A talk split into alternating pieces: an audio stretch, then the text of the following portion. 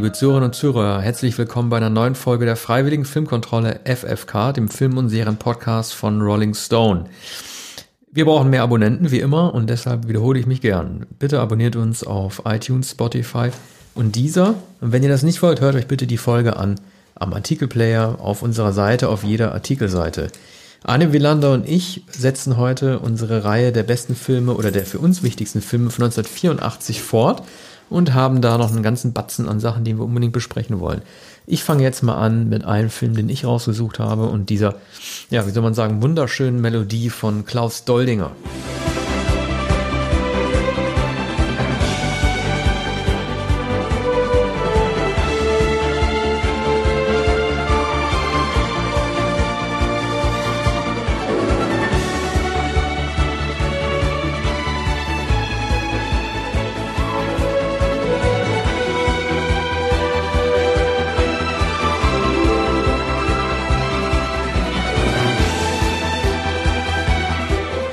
War das, ich glaube, das war nicht äh, das äh, Titelthema oder die Titelmelodie, sondern das war äh, ein Stück, das wir alle als Titelmelodie kennen. Damit meine ich jetzt nicht Limal und Never Ending Story, das wollen wir ja weglassen, sondern das Stück heißt, der, ich glaube, der Warum? Hit. Ja, das wurde ja nur für die amerikanische äh, Version benutzt. Ähm, Das ist ein Lied äh, beinahe meiner Kindheit, jedenfalls Ja. der frühen Jugend. Moroder Produktion. Ja, und das, ich glaube, es war das gesamte Jahr, von dem wir hier reden, ähm, in jedem Radio. Ja, das ganze, ganze Jahr über und noch mehr als Wobei Adam and Ants und Shaken Stevens. Woher, wobei ich gar nicht weiß, ob das ein Hit gewesen ist in Deutschland. Auf jeden Fall, das, was wir jetzt gehört haben, das war Ritt auf dem Glücksdrachen von Klaus Doldinger, äh, Glücksdrache Fuhur. Äh, ich möchte mal gleich ganz hart anfangen ähm, mit einem Fun Fact, der dich sicherlich äh, umhauen wird. Michael Ende hat ja die Vorlage geschrieben, äh, die unendliche Geschichte, über den wir ja auch noch sprechen, wie unzufrieden er gewesen ist mit dem Film. Aber äh, du weißt ja wahrscheinlich, also wir wissen ja, Wolfgang Petersen hat es verfilmt, aber du weißt ja auch, wen Petersen ursprünglich sich gewünscht hat als Regisseur. Und Petersen? Hm? Äh, Quatsch, Ende. Entschuldige, Ende. Ende. Michael wen Michael Ende. Ende sich ursprünglich gewünscht hat als Regisseur, das weißt du, ne? Äh, nein, das weiß ich nicht, aber lass mich raten, das ähm, ist nun ähm, eine Herausforderung. Steven Spielberg? Sollte nein, man denken, nee. nein. Ich glaube, du kommst nicht drauf, weil es Nee, abwegig ist. Soll auch ich nicht sagen? Lukas. Nee. Nein. Akira Kurosawa. Oh, ja. Ja, also Regisseur. Ende war immer etwas verstiegen, der war auch mit, mit den Tatarinszenierungen nicht einverstanden und dann hatte er sehr große Erfolge, Den hat er sich gewünscht. Aber das zeigt halt Büchern. auch, wie Michael Ende gekämpft hat um seinen Roman und er hat ja auch darauf bestanden, dass er gar nicht mehr erwähnt wird in der Verfilmung. Äh, Man muss sich so vorstellen, sein Buch erschien 1979, das war so ein Sleeper-Hit, wurde nicht groß beworben, aber ab 1980 dann millionenfach verkauft. Er wohnte irgendwann in Italien, äh, saß unter seinen Olivenbäumen und hat sich dann, dann halt geärgert über das, was in Deutschland gemacht wurde. Und das hat ja eine ganz kuriose Entstehungsgeschichte. Also Eichinger, Bernd Eichinger, der Produzent, war damals auch relativ jung, dürfte so, um- dürfte, ist glaube ich Jahrgang 49 gewesen, also war damals 31. Und er hat dann, ist dann viele Optionen durchgegangen. Also an der Verfilmung waren ja unter anderem, oder an der Idee, an dem Drehbuch und so weiter, oder der Produktion waren ja in unterschiedlichen Zeitabständen unter anderem auch Geißendörfer, den wir später, also Hans W. Geißendörfer, den wir später von Lindenstraße erkannten, beteiligt. Helmut Dietl sollte irgendwann die Regie übernehmen und hat dann halt gesagt, ähm, dass es zu kompliziert sei, es ist zu viel Stoff. Man hat später sowieso ja nur die Hälfte des Buchs verfilmt, aber das bekäme er nicht unter. Und ähm, dann kam man dann irgendwann auf Wolfgang Petersen, der natürlich durch das Boot und die Oscar-Nominierung, die gab es noch nicht, als er engagiert wurde, die Oscar-Nominierung, aber das Boot war da schon draußen und man wusste einfach, dass er in der Lage ist, ähm, theoretisch in der Lage ist, solche komplexen Stoffe zu stemmen. Aber dann gab es immer mehr Streitigkeiten. Ähm, also Ende, äh, es gab irgendwann noch die Androhung eines Rechtsstreits, es gab immer wieder Telefonate und Telefonate und Ende hat dann irgendwann gesagt, dass er einfach dieses diesen, er hat eine Hollywood-Produktion daraus befürchtet. Es waren ja auch da amerikanische Studios mit dran beteiligt, ILM von George Lucas unter anderem, aber er wollte halt einfach nicht, dass da so ein Monster-Vehikel raus wird, so ein Feature-Creature, das ist dann zum Teil letzten Endes ja auch geworden ist, weil Ende, das weiß man ja auch, das war ja einer der, man sollte jetzt nicht sagen, ein Hippie gewesen ist, aber viele haben ja das Buch, die endliche Geschichte aus, als so ein Eskapismus verstanden gegenüber äh, der nuklearen Aufrüstung, die Anfang der 80er mal stärker wurde, der Umweltschäden, äh, Schäden, also das, das Baumsterben war ja auch ein Waldsterben, war ja ein Riesenthema in Ja. Deutschland gewesen. Und dann hat er dann ja auch irgendwie gesagt, es gibt ja im Buch das, all, das alles fressende Nichts oder wie das heißt, das irgendwie alles zerstört, das ist die größte Gefahr, die es in Fantasien gibt.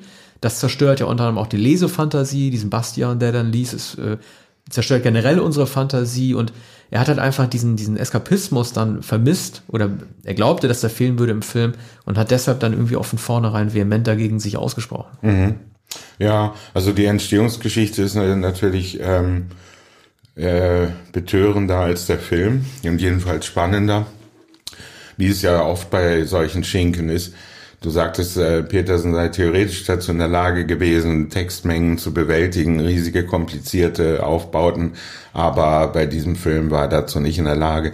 Die Effekte reichten auch nicht und es ist auch gar nicht sein Stoff. Er hat ja ähm, Jahre vorher, ich glaube, er war ungefähr zur Zeit von Wim Wenders ähm, an der Filmhochschule, kürzlich habe ich irgendwo gehört, Jahrgang 69, 70 oder so. Und äh, er hat aber in, Berlin studiert, nicht an der Münchner Filmhochschule.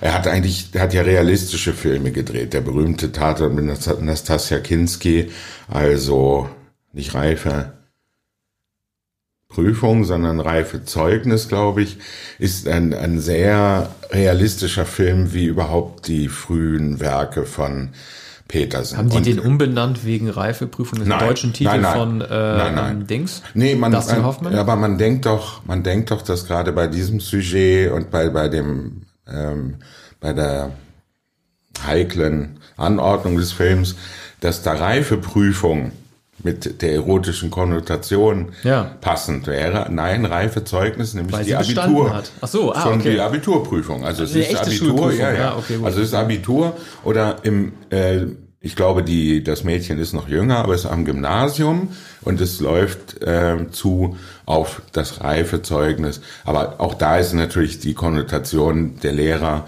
äh, äh, Quadflieg, äh, mit, mit dem sie ein Verhältnis hat.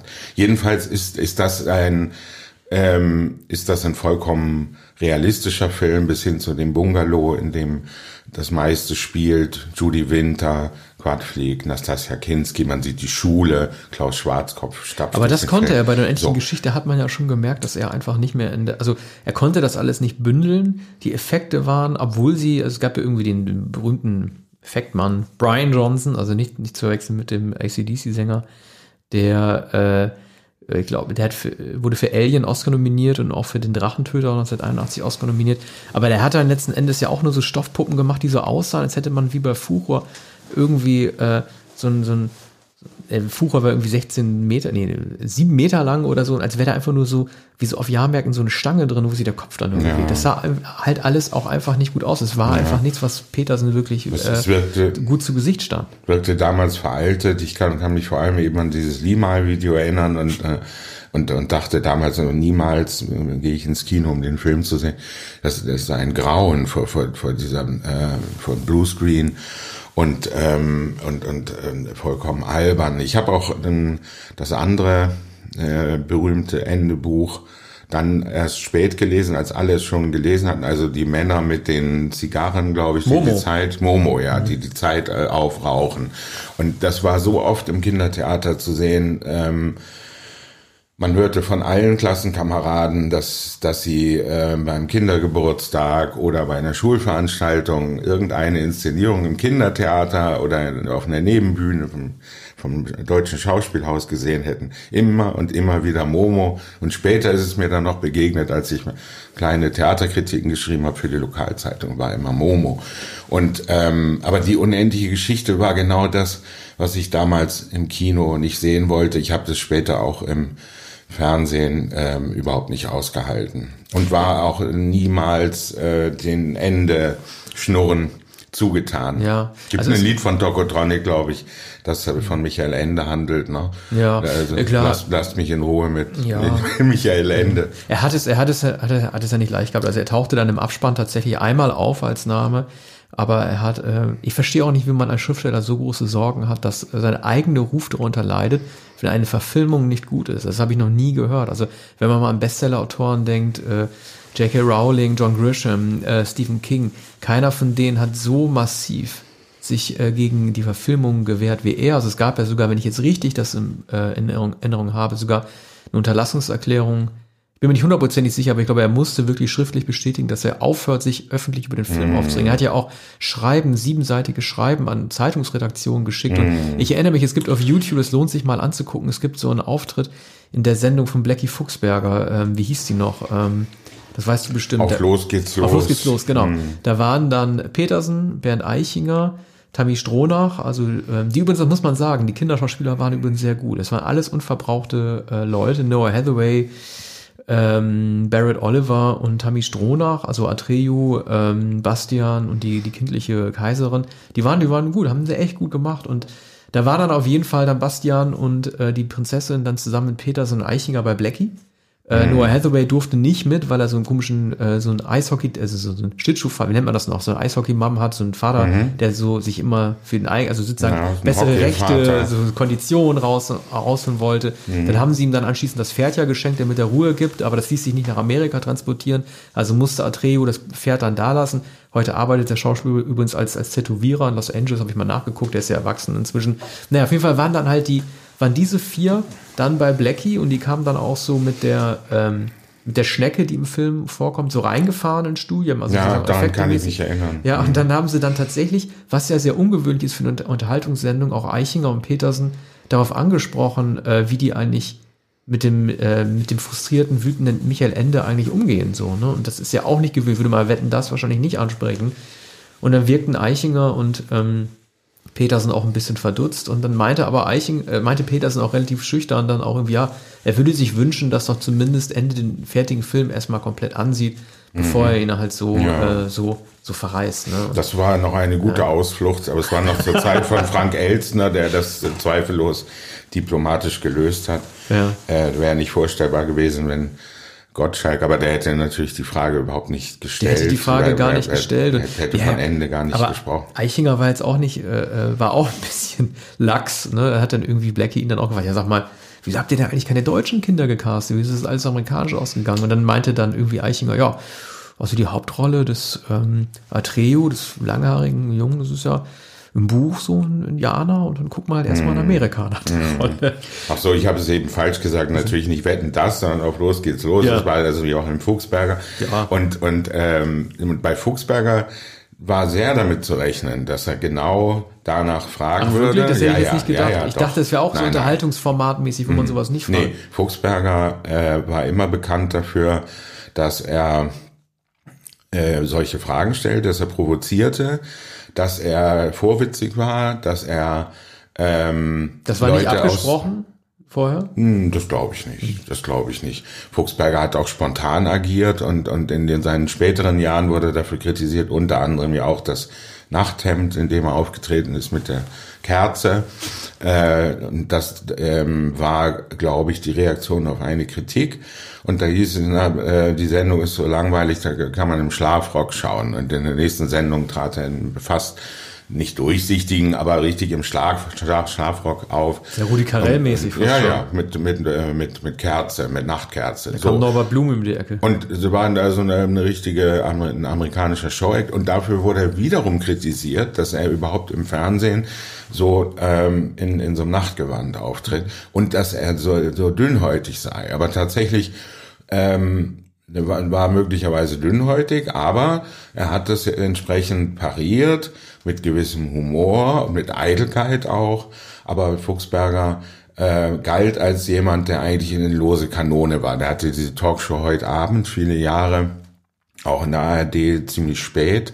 Und da saß er immer einem Gast gegenüber. Und, und da hat er sich angewöhnt mit seiner Halbbrille, die er dann immer äh, weit unten auf die Nasenspitze gesetzt hat, auch äh, unangenehme Fragen zu stellen. Ne? Und bei, das ging natürlich nicht zusammen mit der Art bei, von Auf Los geht's los, wo er seit den späten 70ern unter anderem Telly Savalas und so weiter, auch Muhammad Ali war einmal, hat einen Schaukampf, glaube ich, bei ihm gemacht. Das war also eine, eine, eine gewaltige Show. Aber Also Ali er, hat geboxt in der Sendung? Oder ja, nur angetäuscht? Ja, na, der, er, er wurde, glaube ich, konfrontiert mit ähm, äh, entweder einem einem äh, jedenfalls ungeeigneten Gegner. Ich glaube, Blackie sprang dann selbst auch noch in den Ring. Also richtig mit Schlägen, die man gesehen nein, hat. Ja? Nein, natürlich Schattenboxen, nicht. okay. Eine Art von Schatten, Schattenbox. Und, und Ali tat dann so, als würde, als würde er schlagen. Und ich, ich glaube, äh, Blackie sprang dann noch in den Ring und wurde natürlich dann ausgenockt. Aber ich weiß nicht mehr, wer, wer ursprünglich der Gast war. Ob es, ob es äh, eine Frau war oder ob es ein sehr schwächlicher Mann war äh, gegen den Ali natürlich nicht hätte antreten können. Ne? Aber so, da war, war der Witz natürlich programmiert. Nur Blackie war in, in so guter Verfassung, dass äh, die Überraschung nicht ähm, so enorm gewesen wäre, wenn, wenn Fuchsberger sofort in den Ring gestiegen wäre. Der sah ja noch so aus, als könnte er vielleicht eine Minute gegen Ali durchhalten. Und, der, und Blackie war immer silberhaarig, ne? Ja, war Naja. immer silberhaarig seit den 60er Jahren. Haben Aber nun, Ja, haben wir die unendliche Geschichte erstmal durch, haben euch hoffentlich nicht, zu sehr enttäuscht mit unserem Urteil, aber ähm, wir haben ihn in nicht allzu perfekte Erinnerung. Machen wir weiter mit einem Film, den du vorstellst und folgender Musik.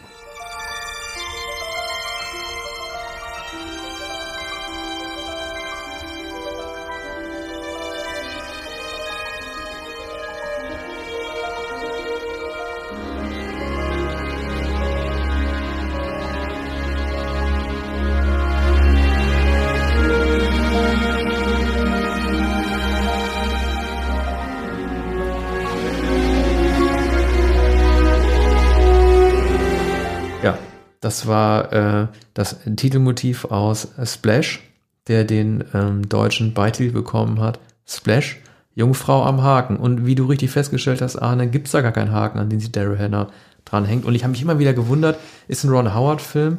Ron Howard, der, der dreht Dinge so weg, ne? Also der, der kriegt Auftragsarbeiten, wie zum Beispiel letzten Star Wars. Der hat so viele verschiedene Sachen in seinem Portfolio. Äh, Willow unter anderem oder dann diesen Rennfahrerfilm mit Niki Lauda hat er zuletzt gemacht. In einem Land fern von unserer Zeit mit Tom Cruise und so. Also der lässt sich irgendwie schwer fassen. Aber das war ein Film, der für 1984 relativ wichtig gewesen ist und für Tom Hanks ja auch ein wichtiges Vehikel gewesen ist, um ein größerer Star zu werden. Ne? ja, Ron Howard ist natürlich Unterhaltungsregisseur, aber ähm, sehr guter Unterhaltungsregisseur. Gerade der Rennfahrerfilm Lauda, der zunächst verlacht wurde, ähm, gilt ähm, als, als sehr professionelle Leistung. Auch Daniel Brühls wegen ist auch ähm, eng an der Geschichte, ich glaube, von Lauda und Hunt, ne, dem, dem Rennfahrer Ja. Hunt. Und ähm, der Film ist gut gemacht. Apollo 11 später, glaube ich, mit, äh, nee, in Apollo, Apollo 11 ist 13, genau. Apollo 13. also die ähm, Auch mit Hanks. Houston, wir haben ein Stimmt, Problem. das war wahrscheinlich das erste Mal, dass die wieder zusammengedreht haben seit 84, das ne? könnte sein, ja.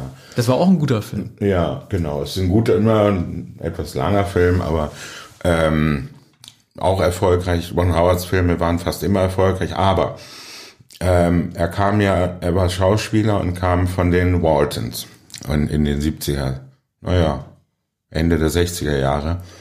Und ähm, spielte also viele Jahre in, in, bei den Waltons und äh, wurde dann zum Regisseur, auch dadurch, dass er die Dreharbeiten immer be- beobachtet hatte. Ich weiß nicht, wann Willow war, war das 85 oder Nee, 86? Willow war oder äh, 88 und das war ja Ah. auch der Sargnagel, das ist ja eines meiner Lieblingsgebiete des Fantasy-Genre. Das war dann wirklich der Sargnagel für Sword and Sorcery. Also ähm, das war bei weitem nicht der, also 88 war eh schon das Genre durch, das war eigentlich 84 schon durch, also das Jahr, das wir jetzt auch behandeln, aber ähm, das war dann, also das war dann der Film, der auch an der Kasse gegenüber äh, zum Beispiel Falsches Spiel mit Roger Rabbit, auch ein Effektfilm, aber ein ganz anderer Effektfilm, das Nachsehen hatte, als auch natürlich Big mit Tom Hanks, ne, was eine Komödie gewesen. Also Willow war net nice try, aber das war nicht das, was sie alle versprochen haben. Ja, und also Howard war ein junger Regisseur, ähm, war einigermaßen unerfahren, man hat ihm wenig zugetraut. Der Film ist natürlich inszenatorisch ähm, kein besonderer Film, auch auch für für die für das Jahr 84 nicht. Er ist nicht sehr rasant, er hat wenige erstaunliche Drehbuchwendung, aber die Idee ähm, ist, ne, ist natürlich fabelhaft. Von Brian Grazer, der den Film produziert hat, am Drehbuch mitgeschrieben hat mit zwei anderen Autoren, aber von, von ihm stammt eigentlich die Idee, die natürlich unschlagbar ist. Also ein ähm, unbescholtener äh, Gemüsehändler, sehr erfolgreich, Tom Hanks, ähm, der einen Bruder hat, gespielt vom unvergessenen John Candy. Also das ist schon eine groß, eine, eine, eine ähm, unvermutete Besetzung. Tom mit dem Hanks. wurde ja auch gar nicht geworben, John Candy. Nö, damals kannte, nee, nee. damals kannte man Candy nicht oder kannte ihn international nicht. Ne? Man kannte ihn, wenn überhaupt, dann ähm, als als Komödianten und und und, und äh, Klamaukmacher. Er steht hier an vierter, fünfter Stelle, wenn überhaupt, der Besetzungsliste. Und er ist der komische Sidekick. Also sie brauchten sie brauchten ein komisches Element und haben Candy genommen. Und die Besetzung ist natürlich ein Witz, der mindestens doppelt so schwere John Candy äh, als Bruder von Tom Hanks. So, und der ist ein ähm, bisschen muss ich nacherzählen. Der ist ein, ein Hallodri. Der ist der Hallodri, der das Geld verpulvert, fährt einen Sportwagen, immer einen flotten Spruch, schaut Pornografie, kommt auch mindestens in zwei, drei Szenen vor. So. Und der brave Bruder Hanks, der wahrscheinlich etwas jüngere, führt eigentlich das Geschäft, diesen, diesen Gemüse- und, und Obsthandel. Am Anfang werden mal Trauben gezeigt. So. Und, äh, und Candy ist der Lebemann. Und was ich beim Wiedersehen sofort dachte, der ist Donald Trump. Also John Candy spielt Donald Trump als Gemüsehändler. Ähm, sympathischer sozusagen, weil der eigentlich so wurstig ist. Der spielt dann sogar Squash mit Zigarette im Mund, spielt er gegen Tom Hanks und, und, und, und nach fünf Minuten sagt, ich muss mal ein Bier trinken und man trinkt aus der Bierdose. Ähm, Im Übrigen äh, gibt manchen äh, sexistischen Witz, was damals noch möglich war, äh, wie, man, wie man sagen muss. Also, ähm, aber das, äh, der Film ist natürlich eigentlich ein Märchen und beginnt damit 20 Jahre zurück, was wir heute in jeder Serie haben, da vor 20 Jahren. Hat er denn Anleihen an der kleinen Meerjungfrau auch oder ist es ja, nur, nein, nein, nur die Meerjungfrau, nur die Meerjungfrau an sich, sonst keine Anleihe. Er fällt vor Cape Cod als Achtjähriger über Bord und wird von einer jungen Nixe gerettet. So. Und ähm, nun, 20 Jahre später, hat er noch eine verschüttete Erinnerung. Er traut, traut sich selbst nicht. Er glaubt nicht, was da passiert ist, dass er von einer Nixe aus dem also schon sinkend, konnte nicht schwimmen. Natürlich sinkt man dann eigentlich nicht, ne? aber er sinkt immer tiefer. Die Nixe rettet ihn, bringt ihn an Bord. Also die haben dann gemerkt, dass er über Bord, ich glaube, er ist sogar gesprungen. Ähm, äh, und, und die Leute auf der Yacht, also die Eltern alle in Aufregung und dann, dann war er wieder da und haben ihn aus dem Wasser gezogen und hat es dann später verdrängt. So. Jetzt kommt ähm, diese Meerjungfrau, die hat Ausgang. Die hat eine Woche Ausgang. Aber ist, war sie damals noch ein kleines Mädchen oder war sie schon immer Nein, nein, Alters 20 Jahre später. Ja, Jetzt aber ist sie Daryl Hannah. Okay, also sie war damals Jetzt ein kleines ist sie Daryl Mädchen. Hannah. Die war damals, äh, ja, mhm. ähnlich wie er. Also eigentlich eine Kinderliebe. Sie hat ihn gesehen, fand ihn sympathisch unter Wasser. Äh, oder anders gesagt, sie hat sich in ihn verliebt. So. Jetzt geht sie an Land, also war äh, vor Cape Cod. Jetzt äh, kommt sie nach New York, steigt aus dem Wasser und tritt nackt auf der Insel äh, der Freiheitsstatue vors Publikum. Da wird gerade eine Führung gemacht. Ne? Kann sie denn laufen? Sie hat doch wahrscheinlich einen Fischschwanz, ja, ne, oder? Das, das ist eben das Mirakel des Films. Sie, ähm, sie bekommt Beine, so, sobald sie an Land ist. Und wenn, wenn sie mit Wasser in Berührung kommt, also längere Zeit, dann äh, werden die, bilden sich die Flossen. Also bildet sich der, die eine Flosse. Und ja, und, und das, das ist dann das, was ähm, einen für die, mindestens für die Hälfte des Films in Atem hält. Ähm, also sie, sie ist, sie ist vollkommen, sie ist vollkommen äh, naiv. Sie kann nicht sprechen, sie ist stumm. Sie geht an Land, sie sucht Tom Hanks und ähm, im, im, äh, findet ihn dann bald und, und äh, küsst ihn unbefangen. Küsst ihn unbefangen. Sprechen äh, können sie eine Weile nicht, aber sie geht dann, ähm, schaut sich die große Stadt an und geht natürlich, damals in vielen Filmen, in ein Fernsehgeschäft. Fernsehgeschäft und Videospiele und so weiter, steht vor dem Bildschirm und lernt innerhalb von Stunden, es sagt dann jemand am Schalter, die steht seit acht Stunden da. Und nach acht Stunden beherrscht sie die menschliche Sprache und kann reden und hat den Wortschatz. Aber das Problem ist, das hört man ja schon, ist, dass, ähm, also du hast ja quasi jetzt, jetzt ist sozusagen den Inhalt für uns nochmal zusammengefasst, aber man hört ja eigentlich im Grunde genommen schon heraus, dass sie als Person äh, Normalerweise hast du ja so, wenn so zwei verschiedene Kulturen, würde man sagen, aufeinandertreffen oder zwei verschiedene Spezies, und die eine davon ist mystisch oder unbekannt, dann dient ja die mystische dieser beiden Spezies immer dazu, dass sie was symbolisiert oder sozusagen für eine bestimmte Art von anderer wirklicher, tatsächlich existierender Gruppe steht. Aber hier scheint ja aus der Gegenüberstellung zwischen echtem Menschen und Fabelwesen überhaupt keine Allegorie zu entstehen. Also wofür Nein, steht sie denn eigentlich? Die steht äh, für die für die reine Liebe. Also ähm, die die Meerjungfrau bedeutet, sie kommt aus dem Meer.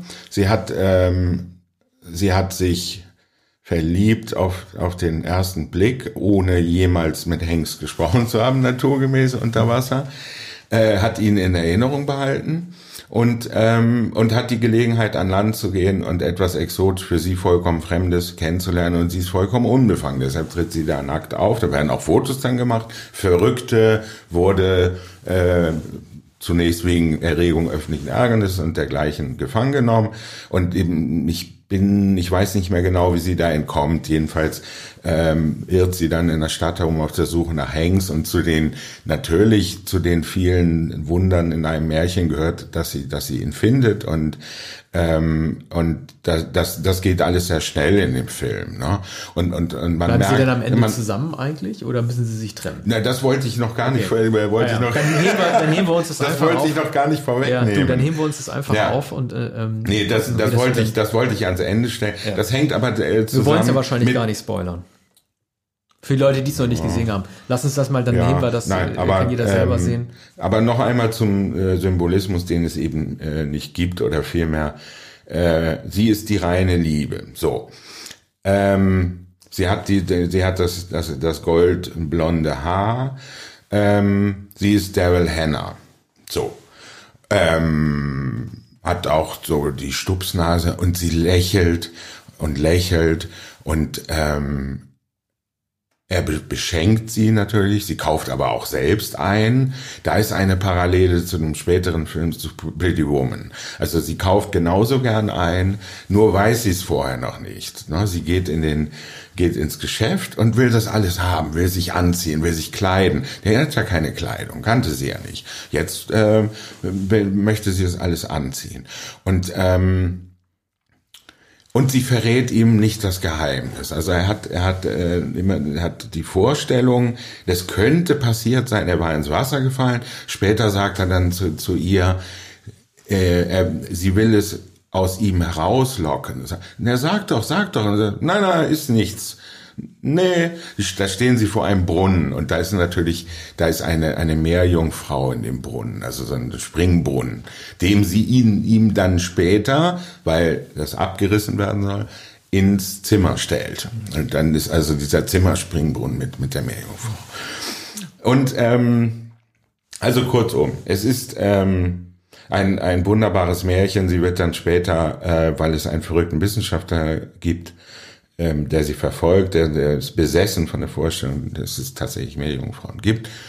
Äh, und dem passieren dann natürlich Missgeschicke und der will unbedingt sie mit Eimern, mit, mit einem, einem Wasserschlauch bespritzen, um dann zu sehen, dass genau diese Flosse erscheint und schließlich ähm, gelingt es ihm ausgerechnet übrigens bei einem Bankett des amerikanischen Präsidenten. Oha. Gut, dann sind wir mal gespannt. Äh, Und dann, und dann äh, wird, äh, wird sie also erwischt. Nee, und äh, kurzum, am Ende ist dann die Entscheidung, folgt Hanks ihr in das Wasser, denn sobald sie zusammen sind, ist er vollkommen sicher. Also er kann unter Wasser nicht atmen, wie immer das möglich ist.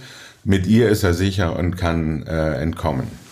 Also du merkst, ich bin wieder vollkommen entflammt, als ich den Film Genau. äh, gesehen habe. Machen wir einfach mal Noch weiter. einmal. Äh, wir haben noch einige Filme vor uns, die wir vorstellen. Und äh, über welchen Film sprechen wir jetzt? Ja, jetzt machen wir äh, einen, dessen Soundtrack mir ganz besonders äh, gefällt. Der ist von Toto, der äh, Rockband. Man kann sich gar nicht vorstellen, dass die diese Orchestermusik gemacht haben. Spielen wir mal eben kurz ein.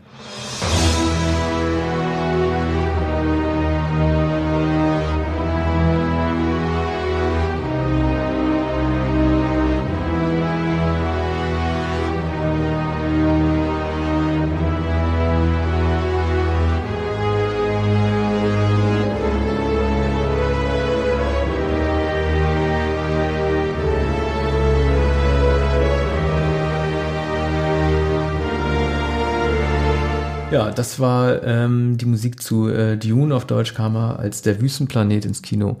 Der Film ist allein dadurch wieder aktuell geworden, weil just an dem Tag, bevor wir jetzt darüber äh, sprechen, der äh, Trailer, wie man sagen würde, gedroppt ist zu der neuen Verfilmung von Denis Villeneuve. Äh, den kennen wir ja alle, ein hochgelobter Re Regisseur und als ich dann den Trailer gesehen habe, dachte ich, ja, der sieht wieder so sandfarben aus, wie man es von Blade Runner 2049 schon kennt und von Sicario. Er hat irgendwie diesen erdnahen, bräunlichen Ton, wo ich dachte, okay, kein Wunder, dass er sich dann an Dune ranmacht, der in zwei Filmen äh, kommen soll. Also mir hat der Trailer gestern klar gemacht, warum ich diese I Stand Alone-Haltung habe und vor allen Dingen den Wüstenplaneten von David Lynch, über den wir jetzt sprechen, doch hochhalten möchte, auch wenn er seine Schwächen hat. Für mich sah der Villeneuve-Trailer deutet so ein bisschen an, es sah für mich aus wie so eine teure HBO-Fernsehproduktion, in der man die Rüstungen äh, aus äh, Game of Thrones nochmal recycelt hat.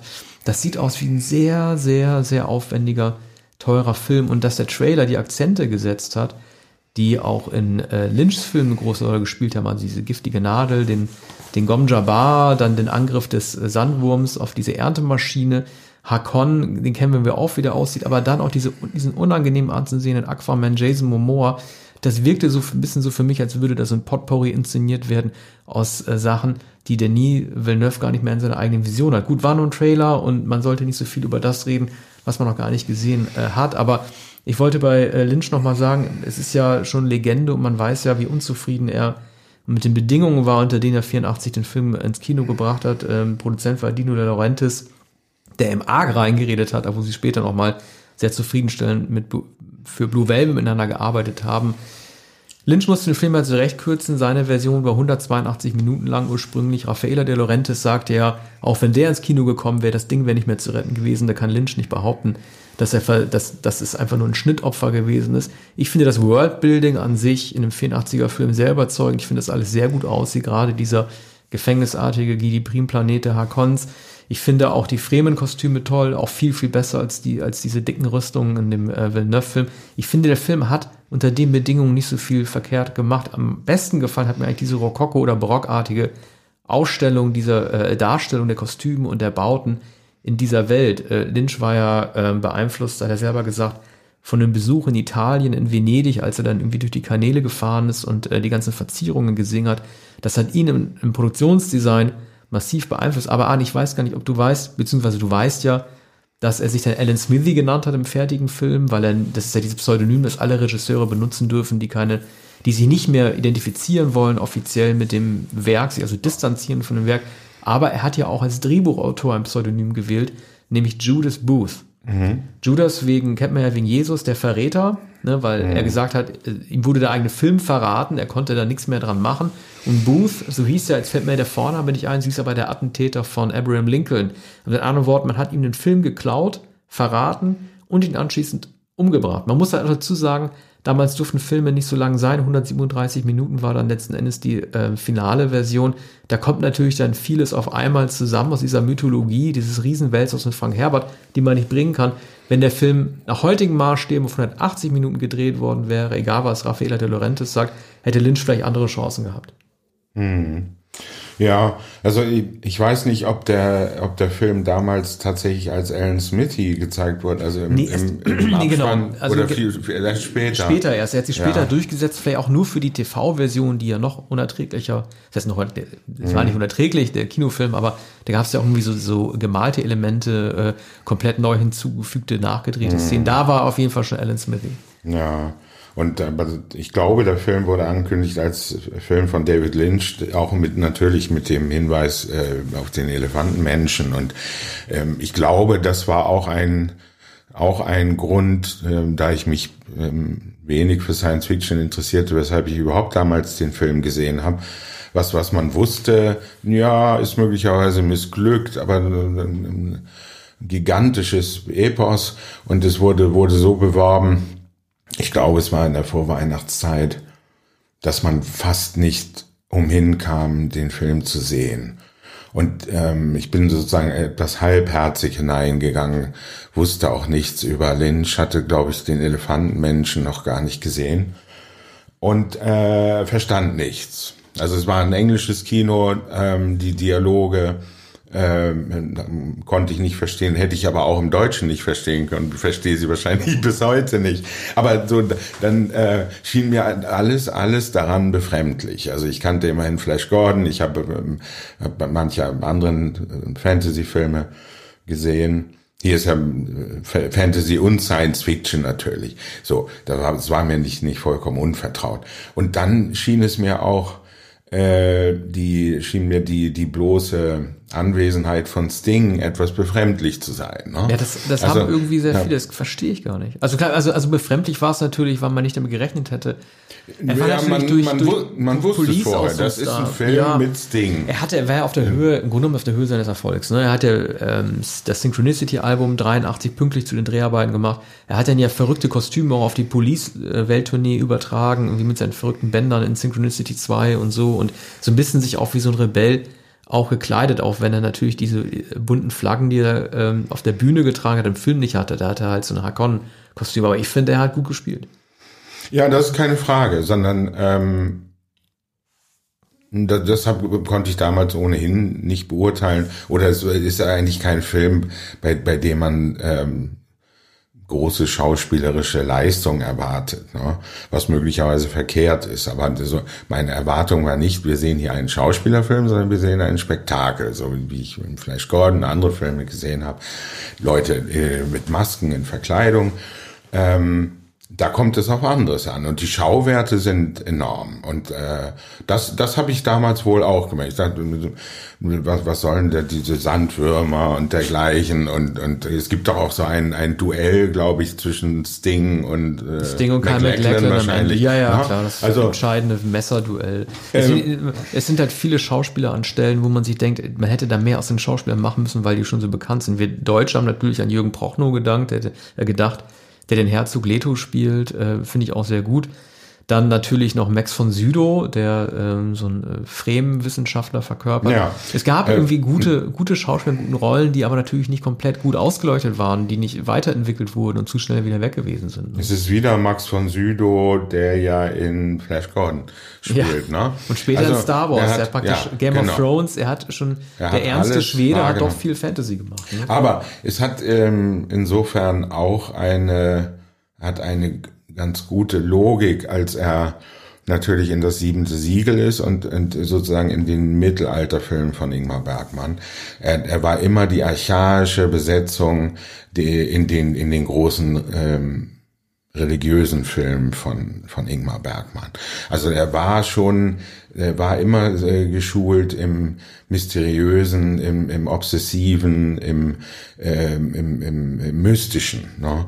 Und so hat, hat äh, deshalb hat man ihn wahrscheinlich auch besetzt und hat man ihn immer geholt für, für jemanden, der sich durch Versenkung, irgendwie durch eine asketisch-mönchische, auch dämonische, besessene Existenz zeigt.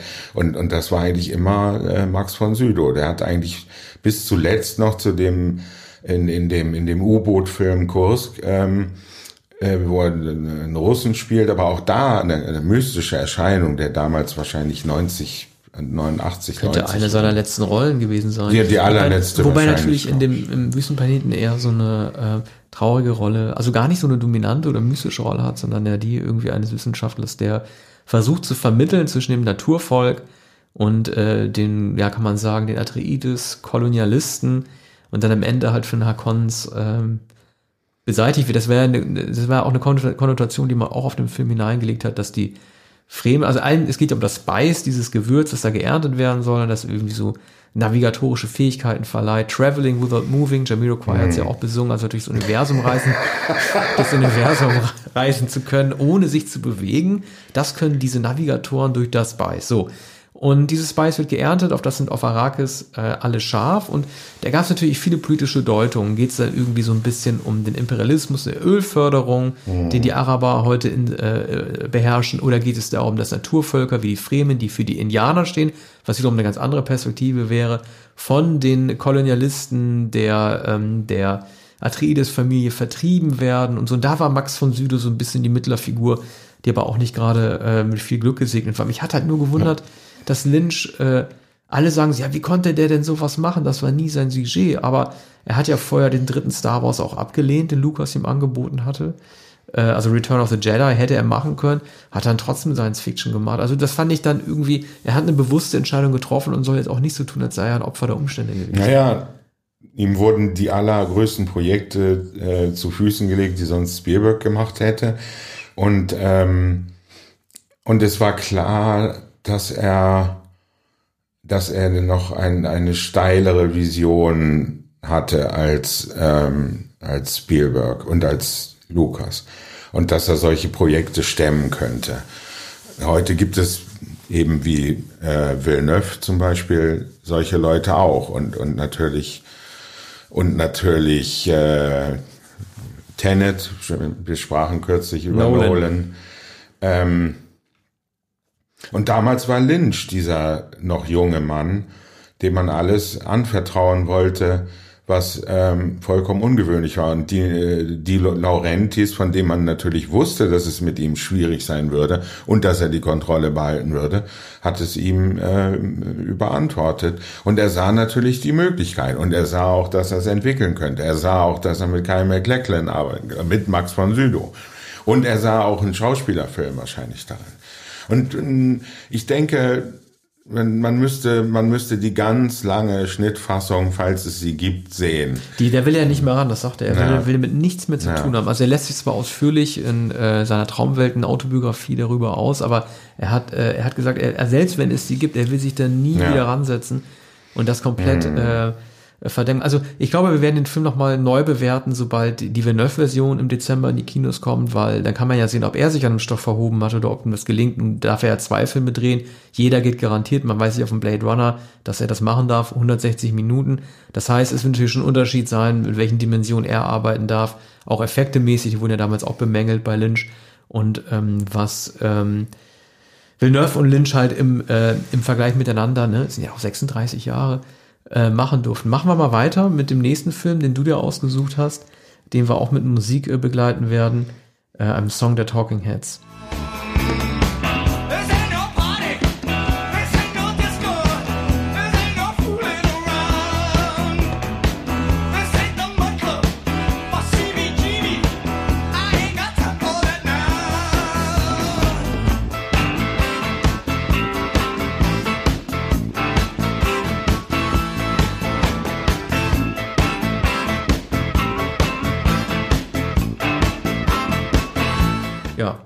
Ja, Live During Wartime. Genau, du kennst ihn besser einer, als ich. Ist einer der... Der Textzeile.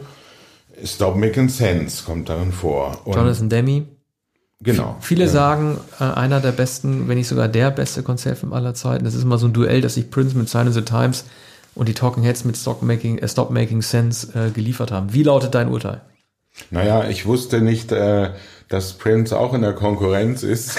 Hast du wahrscheinlich ausgeblendet. Ich, hab, ich glaube, der beste Konzertfilm stammt entweder von der amerikanischen Ausgabe des Rolling Stone. Später haben wir es äh, jedenfalls übernommen und vor einigen Jahren haben wir in der Redaktion des Rolling Stone eine Liste erstellt mit 50 Konzertfilmen. Also wir hatten sowohl Musikfilme, äh, Dokumentationen, als auch reine Konzertfilme. Und äh, Stop Making Sense ist ein reiner Konzertfilm, der Ablauf eines Konzerts und insofern ähm, gehört auch ähm, äh, Prince Sign of the Times in diese Kategorie. Richtig? Äh, das Auf jeden Fall. Also Konzertfilm. Das ist ein reiner Konzert. Ja. ja. also beziehungsweise ich weiß nicht, wie Stop Making Sense äh, entstanden ist, ob es einfach sozusagen die äh, das Abfilmen eines realen Konzerts gewesen. Das war ja. bei Sign of the Times ja nicht der Fall. Da hatte er tatsächlich mhm. im Paisley Park weil die ursprünglichen Aufnahmen aus Rotterdam minderwertig gewesen sind, hat er da ja nochmal alles nachgestellt. Also mhm. war eine, Art, Art, eine artifizielle Performance. Ja, genau. Und das ist bei den Talking Heads nicht. Das ist das Besondere des Films, der ja inszeniert, insofern inszeniert ist, als es ein Storyboard gab und äh, äh, David Byrne hat alles äh, festgelegt und aufgezeichnet mit Jonathan Demme. Und im Übrigen dem Kameramann Jordan Cronworth, der später mit äh, äh, Demi die großen, dann auch bekannten äh, Filme gemacht, also sehr populären Filme. Ich glaube auch ähm, Schweigende Lämmer. Aber dies war einige Jahre vorher und man wusste nur, na, Jonathan Demi hat einige kleinere Filme gemacht, die ähm, in, in Deutschland nicht sehr bekannt waren. Aber sehr gute Filme, einen mit Roy Scheider in, in der Tradition sowohl von Hitchcock als auch von ähm, Niagara. Paar Jahre vorher. Jetzt ähm, Stop Making Sense zeigt den Ablauf eines Konzerts, angefangen von David Burns Schritten in Segeltuchschuhen, äh, wie er auf die Bühne geht und er hat nur eine akustische Gitarre und eine Beatbox oder damals sagte man Ghetto Blaster, glaube ich, und, und er stellt dieses Kassettengerät auf und, und es erklingt der Rhythmus äh, von äh, Psycho Killer und dann spielt er mit der akustischen Gitarre. Und dann ähm, sukzessiv kommen die Musiker auf die Bühne. Zuerst die, die Bassistin Tina Weymouth, die dann den Bass spielt, dann singen sie Heaven.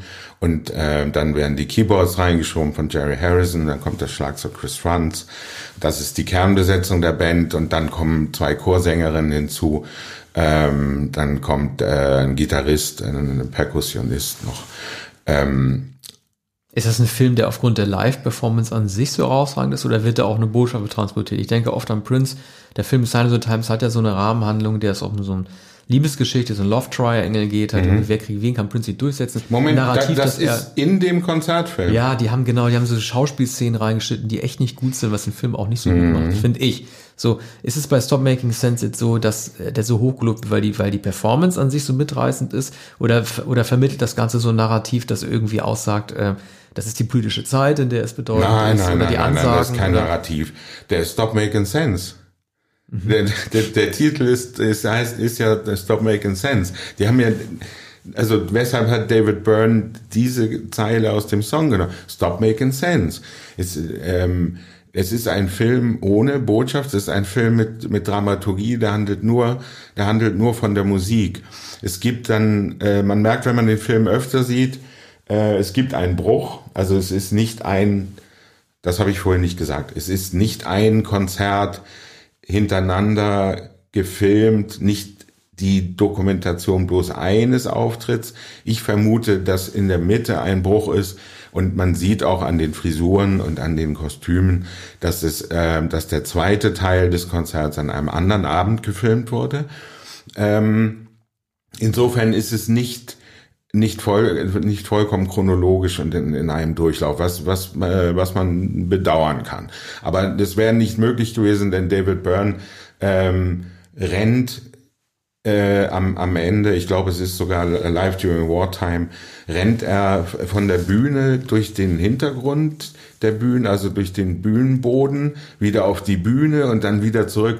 Er sprintet, also, ne, er ist dann außer Atem. Ich wusste gar nicht, dass das so jemand Atem. ist. Also es ist ja fast wie ein Tänzer, ne? dass jemand ja. rennt oder ja, genau, überhaupt eine Bewegung genau, hinlegt. Genau. Ich hätte ihn eigentlich immer, ich kenne mich mit Talking jetzt nicht so richtig aus, aber ich, hätte ihn eher so als als statischen Performer eigentlich äh, ähm, Genau, und da tanzt er. Und da tanzt er äh, also die meiste Zeit äh, steht da statisch am Mikrofon. Das stimmt, aber bei diesem Song, wenn der, wenn der, also der Groove, wie man sagt, wenn der loslegt, dann am Ende ist er verschwitzt und rennt und dann ruft er auch Any More Questions und das ist erst die Hälfte des Konzerts und dann beginnt es nochmal von vorn. Und du hast recht, es sind Slogans im Hintergrund, äh, aber so etwas wie ähm, Drugs, Environment und so weiter, das sind eben Slogans, Schlagworte, der Zeit. Aber die haben ja an sich keine Botschaft. Das ist das, was damals im, im Schwange war. Ne? Was war denn die aktuelle Platte, die die Medicine?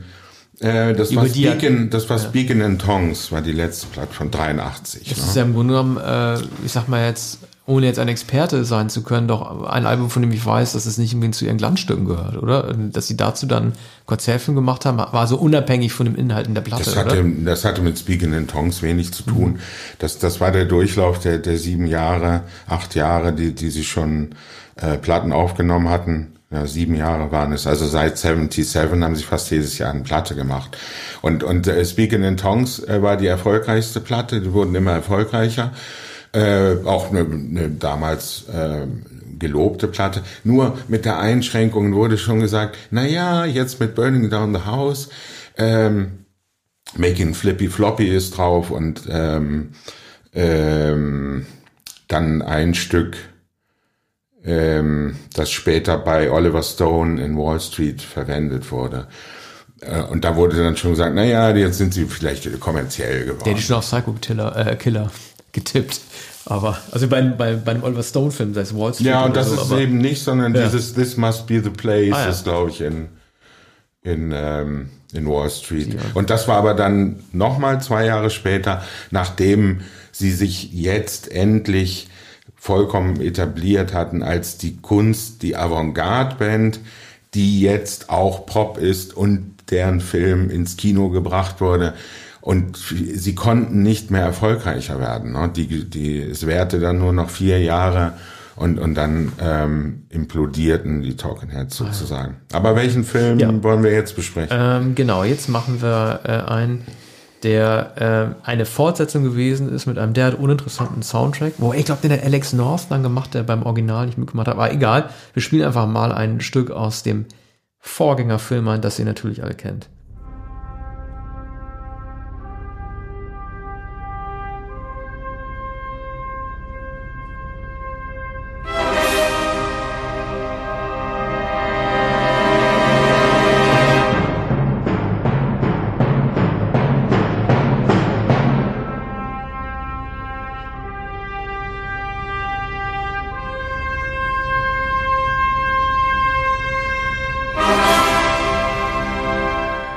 Das war also sprach Zarathustra äh, aus 2001, äh, Odyssee im Weltraum. Wir sprechen über die, ähm, muss man sich auch mal vorstellen, tatsächlich 16 Jahre später nur, nur so kurz wenn die Zeitabstände ins Kino gekommene Fortsetzung 2010, auf deutschen Titel 2010, das Jahr, in dem wir Kontakt aufnehmen, Kubricks, Film war von 68. Dieser Film kam tatsächlich, obwohl er wie aus einer anderen Ära erscheint, nur 16 Jahre danach ins äh, Kino. Ein Film, der gar nicht mal so schlechte Kritiken bekommen hat, auch eine Oscar-Nominierung, der aber fast schon erschreckend schwach ist. Also ich habe gibt einige äh, Momente in dem Film, da sieht man schon die Ausschnitte und weiß, dass die Filmemacher, Peter Hyams hat den gedreht, total verzweifelt gewesen sind. Also ich erinnere nur mal an dieses bekannte, man würde sagen ikonische Raumschiff, ne, mit dem sie am Ende jetzt, äh, also mit dem sie durchs Weltall fliegen. Ne, du weißt, diese lange Stange mit diesem ähm, Ball vorne dran, dass sich jetzt das gefunden wird von einem russisch-amerikanischen Team, aber sich so die ganze Zeit um seine Achse dreht. Also allein so eine Actionbewegung da einzubauen, diese Verwirrung der Zeit, das Statische, das äh, Kubricks Film so ausgezeichnet hat, aufzulösen, indem es aber einmal alles in Actionbewegung ist, das hat mich schon gestört. Dann äh, diese Monolithen, die äh, immer, die jetzt äh, zigfach auftreten und mit denen deutlicher kommuniziert werden kann und die sozusagen mit mit dem Friedens, mit dem Friedensprozess äh, der, Be oder der Beendigung des Kalten Kriegs zwischen den Russen und den Amerikanern mit zuständig sind. Das finde ich schon so hanebüchen. Also gut, es ist ein Zeichen, es ist ein Film seiner Zeit. Der Kalte Krieg war auf einem neuen Höhepunkt angekommen. Russen, Amerikaner müssen sich jetzt gegenseitig helfen, beide ein Team hinschicken. Da muss man das halt so machen. Aber diese Action betonte auch diese astronautische Gefahr, als sie rausgehen und dann irgendwie auf dieses, auf dieses blöd drehende ähm, Ding sich zu bewegen. Das finde ich alles so nach, nach äh, zu aufgeregten Schauwerten ausgerichtet, dass mich das richtig geärgert hat. Und das eigentlich richtig, richtig blöde, das ist das als Roy Scheider. Roy Scheider spielt ja lustigerweise, ich weiß nicht, es es wird jetzt nicht Bowman gewesen sein, ich komme auf den Namen nicht, er spielt denjenigen Astronauten im Original, der im ersten, in der ersten Hälfte des Films zu sehen ist, der mit seiner Tochter telefoniert, mit diesem iPad-Vorgänger und der dann irgendwie auf, dann auf dem Planeten landet, wo das dieses Geräusch in den Ja, und der später nicht mehr vorkommt, Genau, richtig. den Mhm. spielt äh, Scheider und der trifft auf den Originalastronauten, ähm, der, der von Keir Dullea gespielt wird, der auch nochmal mitmacht, aber dann sieht er auf einmal auch so eine Star-Child-Transformation, wie man sie aus dem Original kennt, innerhalb von zehn Sekunden, wo du weißt, das haben die Produzenten auch nur eingebaut, weil das der Money-Shot ist, den man bringen muss. Alle reden ja darüber, alt geworden, wieder, man wird immer älter, danach wird man wiedergeboren als Kind und so weiter. Das wollten die unbedingt mit einbauen, was ich schon mal total Banane fand. Das wäre überhaupt nicht nötig gewesen. Also das ist so, als müsste man irgendwie so ein Laserschwert sehen aus Krieg der Sterne unbedingt in jedem Film drin haben, nur wenn man diesen Star-Child Ja, da drin hat. Ja. Ja, und äh, natürlich, es war so Malen nach Zahlen. Es, es gab äh, die Vorgaben, es gab das Design, die Architektur, die nie mehr nachgemacht werden konnte, die, die einzigartig ist. Ne? Es gab das Auge, es gab Ähm, genau, Hell macht ja, auch wieder mit mit dem ja, Originalsprecher. Aber es war doch die Langsamkeit. Ja, die Langsamkeit hat doch das Original ausgezeichnet. Diese Gleichgültigkeit des Alls, die äh, das ist das Vernichten und das Traurigmachende des Alls, dass man nicht weiß, Jupiter and Beyond, ja, wie, wie geht das überhaupt? Ja. Und das ist da alles auf einmal futsch. Das ist einfach so, so, so ein NASA-Film geworden. Ja. Und es bleibt ja eigentlich auch die Andeutung oder es ist die, die reine Magie, äh, äh, Jupiter and Beyond. So, kann man sich überhaupt nichts vorstellen. Jupiter kann man sich schon nicht vorstellen. Was ist Beyond? Die so, Toy Story und, und, und daraus hat Kubrick dann am Ende die psychedelische Reise, diesen äh, Flug durchs Licht gemacht, weil wenn man denkt, also ich habe den Film zum ersten Mal gesehen, ausgerechnet auf einem kleinen, auf einem kleinen Schwarz-Weiß-Fernseher und dachte, jetzt ist, äh, der Fernseher ist kaputt. Ne? Und, und dann kommt am Ende die, äh, dieser Zeitflug, der dann wiederum endet ähm, in, in diesem äh, äh, Raum, in dem Schlafzimmer mit, mit, mit dem Bett. Ne? Und äh, was dann wiederum übergeht, am Ende sieht man dann den Säugling im Weltall. Und, und das, das, das wird da das jetzt in zehn Sekunden durchgespielt. Ja. Ja, um, um, um alles aufzurufen und sagen, das war der Film, auf den wir uns beziehen. Ne? Das ist Kubricks Film. Nochmal zur Erinnerung, was bisher passierte. Ne? Man kann sich das Aber, ja gar nicht vorstellen, wie das gewesen sein muss, als die 83 die Dreharbeiten begonnen haben, als äh, also die haben ja, also Peter Hyams hat mit Kubrick auch gesprochen und Kubrick hat natürlich gesagt, der niemals an der Fortsetzung seiner eigenen Werke interessiert gewesen ist. Ja, du machst doch schon, was soll auch anderes sagen? Ne? Er ist ja niemand, der jetzt defetistisch gegenüber Nachfolgern auftritt, dazu ist er viel zu selbstbewusst, viel zu souverän gewesen. Aber das, ich habe es damals nicht wirklich live mitbekommen, weil äh, der Film äh, nicht wirklich die Runde gemacht hat. Aber das muss doch eigentlich schon für Aufregung gesorgt haben. Ja. Er hätte auch für Aufregung ja. sorgen müssen, dass man sich an die Fortsetzung eines oder des wichtigsten Science-Fiction-Films aller Zeiten macht, der inzwischen ja. eingeholt wurde auf dem Action-Niveau von Star Wars-Filmen und so weiter. Jetzt kommt nochmal mhm. äh, eine Rückkehr zum ursprünglich philosophischen Science-Fiction-Film. Es muss ja mhm. irgendwas verursacht haben. Ja, ja, nee, der Film galt als misslungen schon bei der Premiere. Die ersten Besprechungen waren katastrophal. Ich weiß noch, ähm, ich habe hab manchmal ähm, auch so in, in Musikzeitschriften kleine Besprechung gelesen, noch weniger im Feuilleton, aber äh, wurde allgemein davon abgeraten und und ähm, es galt galt sogar als Peinlichkeit und, und was was ähm, also als Sakrileg und Peter Hyams hat einen sehr guten Film gedreht, Outland Rock, vier Jahre vorher, 1980 mit Sean Connery, ist von Peter Hyams, ja. Ne? ja. Mhm. Ähm, ein Film, äh, der in einer Außer ähm, in einer planetarischen Kolonie spielt, also in, in einer Mine sozusagen, ne, im, im, Weltall, wo, wo Eisenerz oder irgendwas abgebaut wird. Und, und da ist Connery, der Polizist, der äh, wegen rätselhafter Todesfälle da ermitteln muss. Und der, der Film äh, ist sozusagen äh, High Noon, 12 Uhr mittags mit Gary Cooper im, im Weltall. Und Sean Connery ist in der Rolle von Gary, Gary Cooper. Und Himes war ein sehr guter Regisseur, hat später noch einige Filme gedreht, aber das, das war ja auch sein eigener Stoff wahrscheinlich. Ne? Ich meine, nein, es war eine Auftragsarbeit eben. So, nein, ich meine jetzt äh, ja. Äh, Outland. Ach so, ja, das war, das war, wahrscheinlich seine eigene, seine eigene, würde ich jetzt denken, das ist, also, das wirkte halt, das, das wirkte halt viel zielsicherer als dieses übernommene, ja. guck mal, also allein schon, dass die, da, da, also, dass die Monolithen da irgendwelche schriftlichen Botschaften am Ende auf Computerbildschirme schicken. Mhm. Die Monolithen haben still zu sein und man hat da selber raus, also Monolithen müssen irgendwie den Anreiz der, geben, ja. die Evolution in Gang zu bringen, aber sie haben sich nicht einzumischen. Sie stehen einfach nur stumm da. Ja. Jetzt fangen sie an zu kommunizieren. Da, also man kann sich das gar nicht vorstellen, wie daneben diese Konzeption ist. Und äh, Kubrick Space Age, das war ja 68, äh, ein Jahr vor der Mondlandung, ein Jahr vor Major Tom und mhm. Space Oddity, da konnte man diese Träume ja haben, aber dann den Film neun Jahre später fiktiv anzusiedeln, also 2010, und dann aber immer noch den Kalten Krieg zwischen Russen ja. und Amis zu behandeln, das ist einfach total outdated. Ja, ich meine, man müsste wissen, wer den Film wahrscheinlich ja einige Jahre vorher angeschoben hatte, wer ihn finanziert hat, wie man auf die Idee kam. Ja, die Geschichte war von Arthur C. Clarke sogar. Das war ja. sogar tatsächlich seine eigene, äh, eine eigene Geschichte. Ich weiß nicht, ob er das mhm. als Roman veröffentlicht hat oder nur den Drehbuch, das Drehbuch für den Film gemacht hat. Mhm. Aber äh, na gut, Clark hatte wahrscheinlich weniger Vorbehalte, weil weil das natürlich seine Erzählung war. Aber wer kam auf die Idee, einen britischen Regisseur damit zu beauftragen, also mit Roy Scheider und dann äh, hast du so schön ausgesprochen, Kier Delia oder Kier, Kier Dule, Du, Dulea, das ist das erste Mal, dem- dass ich den Namen live ausspreche. Ja, man kann, man kann ihn nicht kaum aussprechen. Nee, Man kommt ja nicht drum Kier rum, man muss ihn ja Kier benennen. Dulea würde Ja. ich auch sagen. Das hat mich fast so sehr fasziniert wie der Film 2001 überhaupt. Kier Dulea, einer der beiden, die sich ja sehr ähnlich sehen, die dann am Ja. Ende in dem Raumschiff sind und Herr gegenüberstehen. Welchen Film Ja. besprechen wir jetzt? Ähm, ich würde sagen, wir, wir nehmen jetzt also sowieso einen von dir. Was hältst du denn von äh, äh, diesem Film mit dieser Musik? Ich denke, dass es, ich, muss gestehen, manchmal sprechen wir auch über Filme, ohne die Musik vorher ausgesucht zu haben. Ich behaupte mal einfach ganz dreist, dass der Soundtrack jetzt von Ray Kuda ist, der kommt.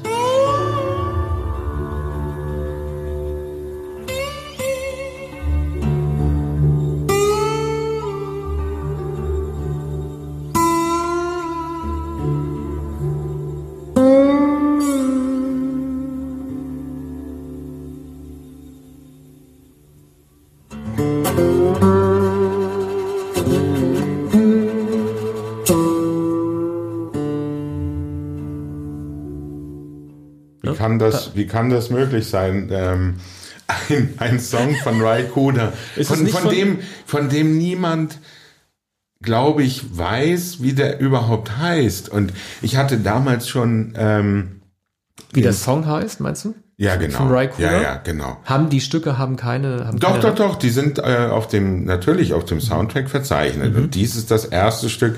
Natürlich, es ist die, die Anfangssequenz von Paris, Texas und wahrscheinlich das berühmteste, was Wim Wenders jemals gedreht hat.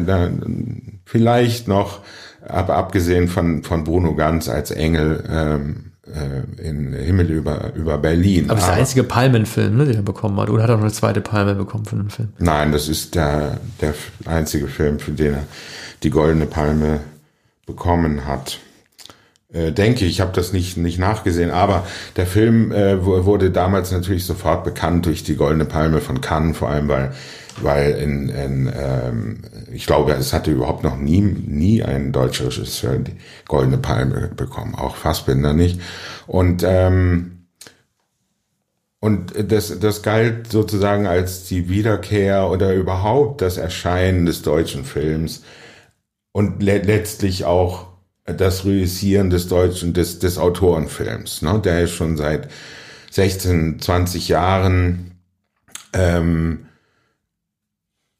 auch unter Cineasten. Die erste Honorierung, ne, sogar, oder? Ja, ja. Ja. Unter Cineasten äh, bekannt war und ähm, Fassbinder war aber dann ähm, nicht so erfolgreich oder bekam nicht die Preise, letztlich auch äh, erst sehr spät die, äh, den Berlinale Preis, den, den Goldenen Bären.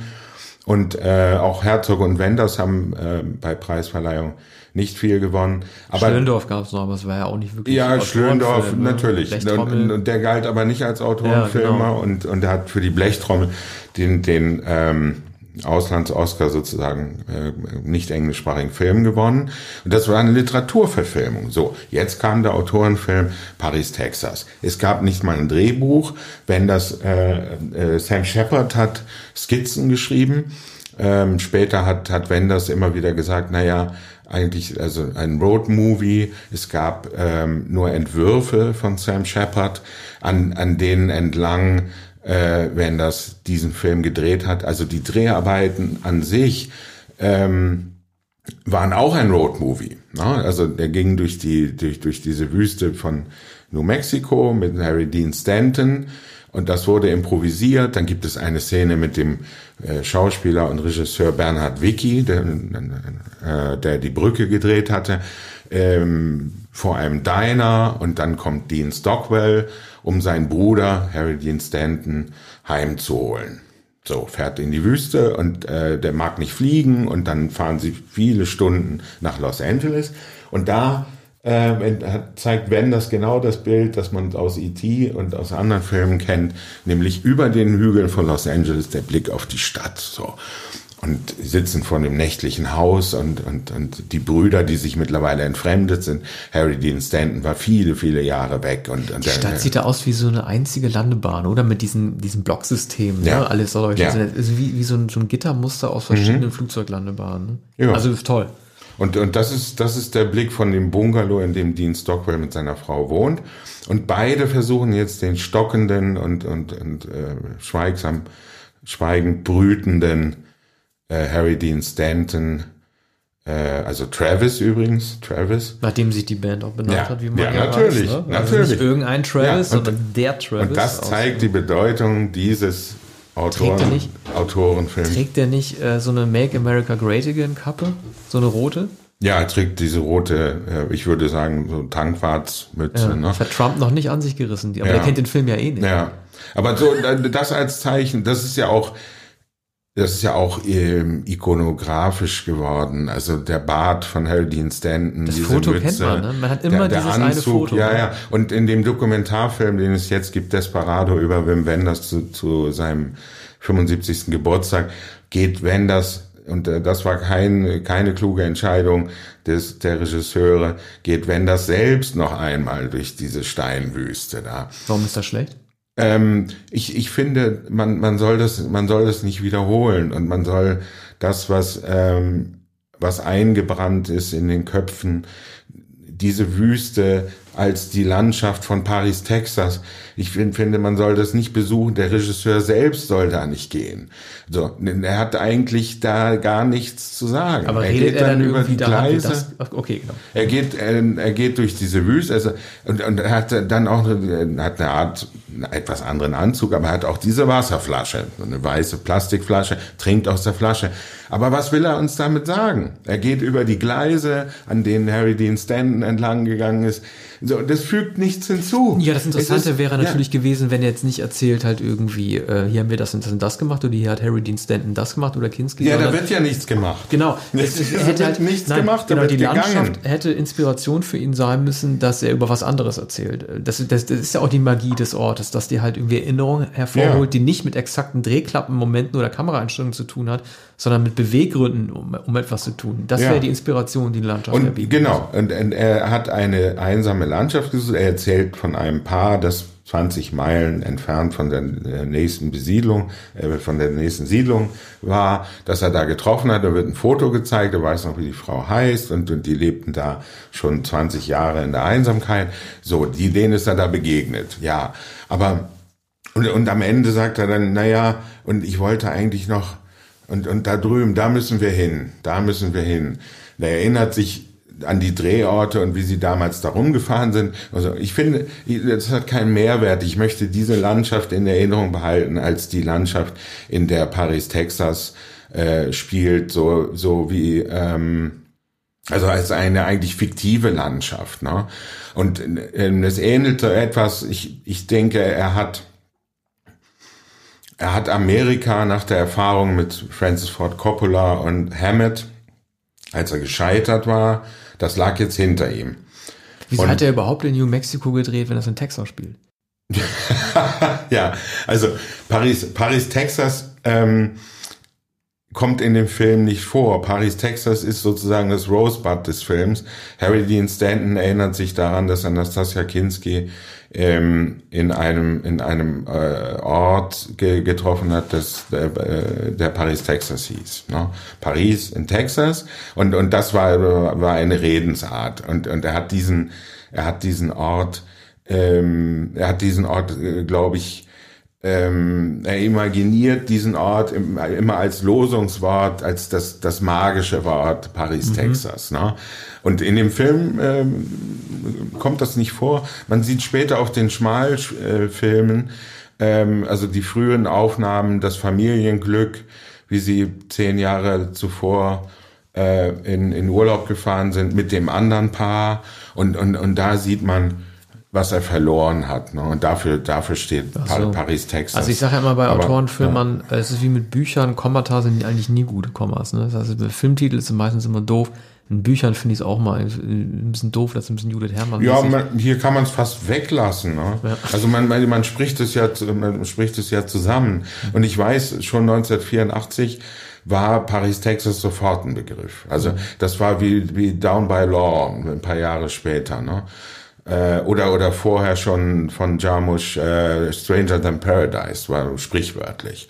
Und, und Paris, Texas war war der Inbegriff des Autorenfilms Ja, das- überhaupt. Es genau, hat, es hat Ray Kuda Wie du das auch so erwähnst, das populär hat, gemacht. ja, das hat so was äh, Southern Gothic-mäßiges fast schon. Ne? Also, Ja. was, was, also was sehr Ja, uramerikanisches. aber, Also, aber es ist, ist so etwas, wie wie man das auch bei Paul, Paul Auster findet, äh, ein, ein magischer Begriff äh, für, äh, für etwas, das verloren gegangen ist ähm, und das man nicht wiederfinden wird. Und, und er findet, ähm, Travis findet das auch nicht wieder. Er findet Nastasia Kinski und sieht sie durch den, am Ende in der äh, langen Einstellung durch den ähm, äh, wie sagt man, blinden Spiegel. Also man kann von der einen Seite Harry Dean Stanton sieht sie, sie ist an äh, auf der anderen Seite und und sieht ihn zunächst nicht. Ne? Das war ja auch der Und klassische Ausschnitt in- in- in das- Fernsehsendungen. Das sie sprechen mit dem. Telefon, Mhm. genau. Das wird immer wieder gezeigt, wie Nastasia Kinski auf der anderen Seite sitzt und dann durch die Stimme und die Art, wie er fragt, natürlich erkennt, dass es Travis ist und, und, und er sitzt, aber das ist ja so eine Art äh, Piepshow, ne? Eine Piepshow, in der sie mittlerweile arbeitet und, und das ähm, macht die letzte halbe Stunde des Films aus. Aber kurz, ähm, man, man kann über den Film nahezu nichts mehr, nichts mehr sagen, was nicht schon gesagt und geschrieben wurde. Und, ähm, und der Film ist sakrosankt, wie ähm, nahezu jeder der frühen Filme von Wim Wenders. Es gibt aber natürlich immer auch Leute, die den Film damals vehement abgelehnt Ja, haben. das war wahrscheinlich auch Ja. eine, eine grundsätzliche Frage, wie man sich gegenüber dem Autorenfilm aufstellt. ne? Naja, und wie, Ähm. wie, wie, wie immer bei Wim Wenders, entweder schätzt man Ja, seinen Film im Laufe genau. der Zeit und dergleichen. Das war oder- 84 ja. sowieso auch das Jahr. Wir hatten ja in der anderen Folge schon über ähm, Karl Schenkel und Abwärts gesprochen. Jetzt hatten wir diesmal auch Petersen und endliche Geschichte. Es war ein sehr vielfältiges äh, deutsches Jahr natürlich auch. Ne? Wenn man mal absieht von diesen Mike Krüger Filmen und zwei Nasentanken, super. Aber naja, wollen wir weitermachen? Zwei Nasen oder zwei, wie hieß der Film? Zwei Nasentanken, super. super. Die, die Über der den- Doppelgänger, ja. das war auch alles 84 oder 83. Muss ich nochmal Also 85. über muss ich zwei noch mal- Nasentanken super müssen wir in einer Sondersendung Das machen wir, ja, das sprechen. machen wir in der äh, Tommy-Sendung. Okay, machen wir weiter äh, mit einem Song, den ihr sicherlich alle kennt.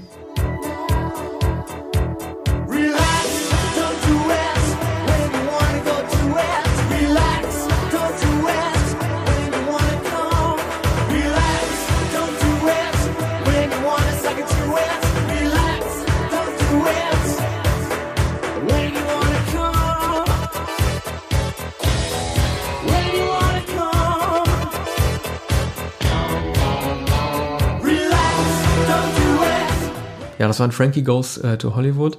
Und die hatten nicht nur einen Song beigesteuert, sondern sind auch äh, aufgetreten in einem Club in Brian De Palmas äh, Buddy Double. Äh, auf Deutsch, äh, Der Tod kommt zweimal. Für mich ist das der letzte 70er Jahre Film, den er gedreht hat. Also er ist von 84, aber es gibt zwei verschiedene De Palmas. Und äh, der äh, spätere De Palma, den es nicht sehr lange gab, aber der anders war, das war der Up the Untouchables von äh, 87. Dieser Film war noch ein ganz klassischer äh, De Palma-Film, ähm, sexistisch und äh, sehr blutrünstig gegenüber Frauen. Ähm, er hat diese Linie ja sehr früh eingenommen. Also äh, Obsession 76, auch schon mit den Schwesternfilmen, den es vorher gab, spätestens dann mit Carrie und äh, sozusagen dem, es war nicht des Satans jüngste Tochter, wie, das wäre jetzt idiotisch, also Carrie war jetzt nicht äh, im Satan, aber es war eine Frau, deren Menstruation zum großen Problem für die Umwelt geworden ist und die am Ende dann auch Blut hat regnen lassen.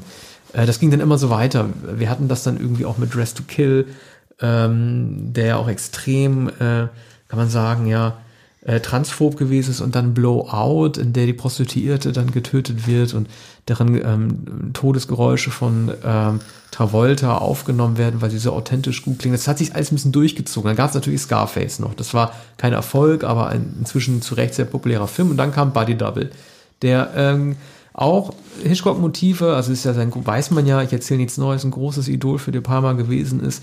Hier hat er auch verschiedene Sachen zusammengeschnitten ähm, und sich daran bedient, unter anderem auch an Rear Window. Und da geht es auch um einen Schauspieler, das ist ja auch, nein, hier geht es um einen Schauspieler, der halt den Tod äh, einer Frau betrauert, die er auch immer voyeuristisch beobachtet hat im Haus gegenüber. Und man sieht es an, an diesem, an, man sieht es an einigen Einstellungen, diesen Fetischismus, den De Palma hat, gegenüber bestimmten Waffen. Also in diesem Fall ist es ja irgendwie eine Bohrmaschine, die zum Mordinstrument wird. Übrigens später aufgegriffen vom äh, American Psycho Patrick Bateman, der sich diesen Film immer wieder ausleiht, weil er von dem Mordinstrument äh, Bohrmaschine so fasziniert ist. Es gibt so eine Einstellung, die zeigt, wie die Kamera so genüsslich an diesem Drill langfährt. Also wie so ein, ja, fast wie so ein, wie so, wie so ein Stiletto, also auch was sexuell Fetisches hat und das dann als Waffe ein, eingesetzt wird. Also mich hat eine Szene extrem fertig gemacht. Der will die Hauptfigur dieser Frau, die er beobachtet, Fenster zum Hof mäßig zu Hilfe eilen, rennt rüber, ähm, schafft es dann auch ins Haus, um nach oben zu rennen, um dann zu verhindern, dass sie mit der Bohrmaschine durchbohrt wird, bekommt es dann aber mit so einem Hund zu tun, äh, kämpft mit dem auf der Couch, sieht dann an die Decke und sieht dann nicht nur, wie diese Bohrmaschine, äh, dieser Drill durch die Decke hindurchkommt, sondern auch, wie er mit Blut voll geregnet, siehe Carrie, wird und dann eigentlich erkannt haben muss, dass es schon längst viel zu spät ist. Er kommt natürlich auch deshalb zu spät in dieses Haus, weil er, das ist auch von Hitchcock, aber diesmal von Vertigo übernommen, so eine große klaustrophobische Angst hat, die sich vor allen Dingen im Tunnel zeigt und ihn deswegen langsam macht. Na, äh, er kommt eigentlich sogar rechtzeitig und man denkt, ähm, er wird die Frau retten. Ja. Und dann springt der Hund, glaube ich, auf Ja. ihn. Und im letzten Moment. Ganz übel. Übrigens kommen immer alle bei Brian De Palma zu spät. Das, Stimmt. Ja, ja, genau. Das, Das das, ge- das gehört Ja. dazu. Ähm, müssen zu spät kommen. Und, und es geht vorher einen ganz, ganz langen Weg. Und oft ähm, Zeitlupe. Ähm, hier verfolgt er die Frau, übrigens Deborah Shelton, die dann später in Dallas lange Zeit die Geliebte von J.R. Ewing, Larry Hagman war und die hier äh, gezeigt wird als Objekt der Begierde durch das höher gelegene äh, Fernrohr beobachtet am Fenster gegenüber und sie, sie führt jeden Abend sozusagen ihre Selbsterotik äh, in dem Zimmer hell erleuchtet auf und äh, adoriert sich selbst sozusagen und ist offenbar mit einem rechten Schurken verheiratet, der sie kujoniert. Und dann kommen andere Motive hinzu. Übrigens äh, im Wesentlichen neben Rear Window, Fenster zum Hof, das Motiv des, ähm, äh, des Doppelgängertums, das später Melanie Griffiths in einer sehr frühen Rolle ähm, die Frau wird, die die äh, vorher getötete Deborah Shelton ersetzt. Sie sieht, sieht ihr ja gar nicht ähnlich. Ist das nicht traurig, dieses Doppelgänger-Motiv? Ja. Also vor allen Dingen auch für den Protagonisten an sich, der zweimal, nicht, ich will nicht sagen, in eine Falle tappt, aber Mhm. der zweimal die Trauer durchmachen muss. Ich muss dann immer an Lost Highway von David Lynch denken, Ja. wo er auch ähm, die Figur des, Mensch, wie heißt er noch, der den Präsidenten, äh, Bill, Bill Pullman, der hat den Ja, Präsidenten Bill in den Pullman. gemacht. Der kriegt aber schon eine zweite Chance, war noch als neue Figur und versemmelt das dann schon wieder Ja. mit, mit Patricia Arquette. Das ist, Mhm. ich weiß nicht, warum es mich so ähm, bewegt, weil ich habe, wann immer ich verlassen wurde, nie eine zweite Chance bekommen. Ähm, auf jeden Fall nicht von derselben Person oder einer, die dieser Person ähnlich sieht, aber das ist ein Motiv, äh, auch ein Erzähl, eine Erzählmethode, die mich immer sehr, sehr fertig macht, dass äh, ein Mensch ähm, auch die zweite Gelegenheit nicht nutzt. Und äh, das ist hier, also der, der äh, Film von Hitchcock ist natürlich Vertigo. Und, ähm, und das macht der Protagonist, äh, ein Schauspieler übrigens, hier äh, durch und noch ein zweites Mal durch. Und dann gibt es noch andere äh, Verwirrspiele, nämlich dass dieser Schauspieler für seine ungenügende Darstellung ausgerechnet, während er eben klaustrophobisch in einem Sarg liegen sollte, in einer Nebenrolle während ein, äh, der Dreharbeiten. Und er war nicht in der Lage dazu, ich glaube, als Vampir, ne, äh, blass geschminkt, äh, weiß geschminkt. Er soll Geräusche machen und macht dann wirklich Geräusche. In diesen Sarg äh, zu steigen. Und er wird vom, vom, ähm, äh, vom Regisseur vom Set geschickt und, und, und der will ihn nie mehr beschäftigen. Und sagt, du bist gefreundet und wir werden dich nie mehr beschäftigen. Er ist ein kleiner Nebendarsteller und der, äh, dem wird überraschend über einige Verbindungen dieses riesige Apartment über den Dächern der Stadt zugewiesen. Also eine Luxuswohnung, wie man sie noch nie gesehen hat und schon gar nicht 1984, auch in Filmen nicht. Und dann gegenüber in der Villa sieht er dann diese Frau und es hat ihn derjenige, der ihm die Wohnung vermittelt hat, den er vorher gar nicht kannte, der hat ihn darauf, darauf aufmerksam gemacht. Hier ist übrigens ein Fernrohr, Hm, schau mal durch. Und dann zieht sich die, diese Frau aus in Negligé, die Deborah Shelton ist. Was ist denn Und- die Motivation immer gewesen für De Palma, immer diese ganzen Hitchcock-Sachen zu machen? Also Ja, er der Fetischismus, das, da- Hitchcock hat es ja für sich selbst zugegeben. Ja, aber irgendwann ist die Sache da. Nein, ich meine jetzt für De Palma, warum äh, immer diese Hommagen? Also ist es nicht irgendwann Ja. mal durch? Also es Ja, war eigentlich der offensichtlichste bei- Mhm. Hitchcock-Film eigentlich. Es gibt keinen, den, der, der so offensichtlich Mhm. angelehnt ist. Wir hatten ja schon über Untouchables und den Panzerkreuzer gesprochen. Das war dann nicht Hitchcock. Aber ähm, im Grunde genommen muss doch irgendwann auch mal die Sache auch mal durch sein. Oder Das dachte man bei De Palma spätestens bei ähm, Dress to Kill. Dress to Kill. Und, und äh, es ging dann später noch weiter. Ne? Also noch ähm, in den letzten zehn Jahren. Später gab es doch noch einen Film, wie hieß der? Black. Ähm, Schwarze Dahlia, ne? Black Dahlia. ja, ja. Den hat er auch gemacht. Aber es war ist ja Elroy, ne, gewesen, oder? Sind da auch. Das ist Elroy, ja, ja. Aber da sind, sind da, das weiß ich, ich habe den, glaube ich, nur kurz gesehen, er hat ja auch viel, viel Schrott gemacht. Also Snake Eyes war ja nicht gut und der Mars-Film war nicht gut. Mein Lieblingsfilm von ihm ist Carlitos Way, da reden wir in den 90ern dann drüber. Ähm, klar, er, er ist der Mann der sehr guten Tracking-Shots unter Kamerafahrten gewesen. Man kann ja auch irgendwie, ich finde es ich find's einfach generell doof, wenn man irgendwie zwei Hitchcock-Filme verwurstet, also Fenster zum Hof und dann Vertigo. Das erinnert mich immer so an diese Cosplay-Soldaten auf den San Diego Comic-Messen, die sich gleichzeitig als Elvis und als Sturmtruppe verkleiden. Das ist dann irgendwie zu viel des Guten, dass man da irgendwie zusammenpackt. Könnte man sagen. Andererseits hat er natürlich seit den 70er Jahren schon mindestens drei oder vier Hitchcock-Hommagen. Übrigens ja nicht der letzte Film. Er hat dann später ja noch einmal, wie heißt der Film mit John Travolta und Jamie Lee Curtis. Ich glaube, zwei Jahre später hat, hat De Palma noch einmal so einen, einen äh, Film gedreht. Der, mit ihm hat er, glaube ich, nur Blowout gemacht. Ne? Den meine ich. Travolta? Ja, der ist von 81, der ist nach Dress to Kill. Also das ist praktisch danach kam dann hier Scarface und dann Ah. Buddy Double. Ja, Blowout gilt ja als, als sein, sein, sein Meisterwerk, sagt man ja irgendwie. Und das, das war aber nicht mit Jamie Lee Curtis, sondern Nancy Allen. Oh. Ja, ja. Nancy Allen. Gut, Ja, aber auch ich glaube, ich meine den Film. Guter Also Film, er ja. hat, er hat eine, eine Reihe solcher Filme äh, gemacht und er konnte nie von Hitchcock lassen. Und ähm, also man fragt sich bei diesem Film, der, der zum, zum Teil auch absolut Camp ist, dann ähm, ist, er, ist er auch ähm, äh, sehr sentimental. Also man, man spürt die Obsession, wenn, wenn, der, wenn der Mann Deborah Shelton folgt, dann übrigens bemerkt, dass ein anderer mit einer Maske derselben Deborah Shelton folgt. Er will sie eigentlich beschützen. Ne?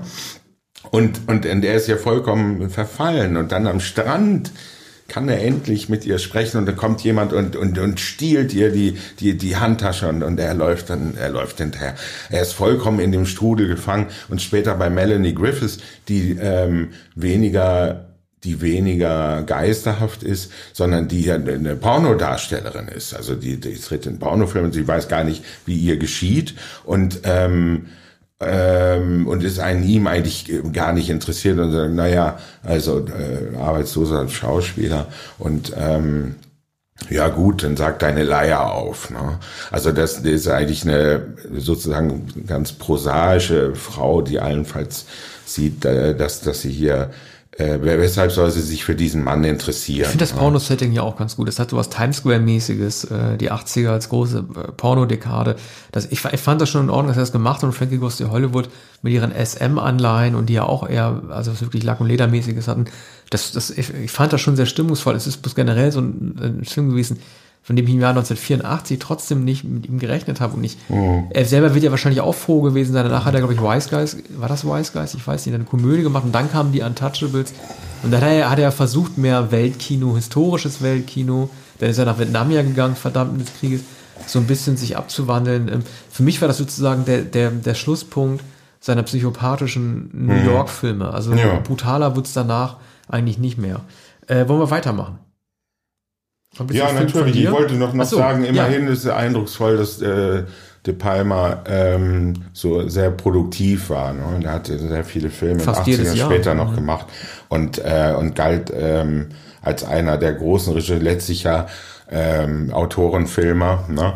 Kollege von, von Wim Wenders in, in einem ähm, vollkommen anderen Genre, aber er ist, er ist sich lange Zeit treu geblieben und mit seinen Tracking-Shots und mit seiner virtuosen Technik hat er dann sogar noch Untouchables bestimmt. Ja. Aber nun nähern wir uns dem Ende mit welchem Film? Ja, wir nähern uns deinem Ende, danach kommt noch einer von mir. Mhm. Ähm, ich würde sagen, bleiben wir mal so ein bisschen im äh, Brutalen und im äh, Tödlichen. nämlich ähm, mit diesem Film, den wir mit folgendem Stück vorstellen.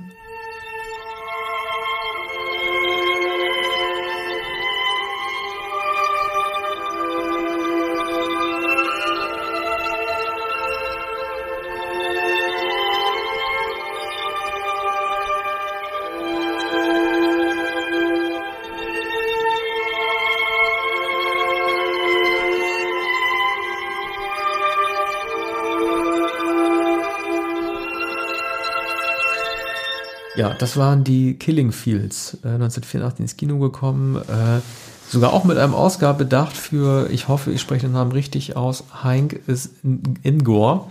Das sind äh, wahrscheinlich, ähm, ich weiß nicht, ob er in Kambodschaner gewesen ist oder äh, Vietnamese, glaube, irgendwie ja. sowas. Das ist natürlich ein interessanter Film, weil äh, er sich einem Krieg gewidmet hat, das wirst du mir vielleicht gleich erklären, der zu dieser Zeit noch nicht im Kino zu sehen gewesen ist. Alle hätten wahrscheinlich mit einem Vietnam-Film stattdessen äh, gerechnet. Das war ja das, ist, das große Thema. Aber hier ging es ja sozusagen um die, die Hinwendung zu äh, einem Land und einem Thema, das für Amerika so vielleicht gar nicht zu erwarten gewesen wäre, ist als Hollywood-Kino betrachtet. Ne? Ja, ist eigentlich kein Hollywood-Kino. Ronan Joffe, ein englischer Kameramann, der dann äh, Regisseur wurde. Mm, kurze Zeit recht erfolgreich, hat später Mission gedreht, Killing Fields, ähm, war ein großer Erfolg, ähm, ich glaube auch in Cannes.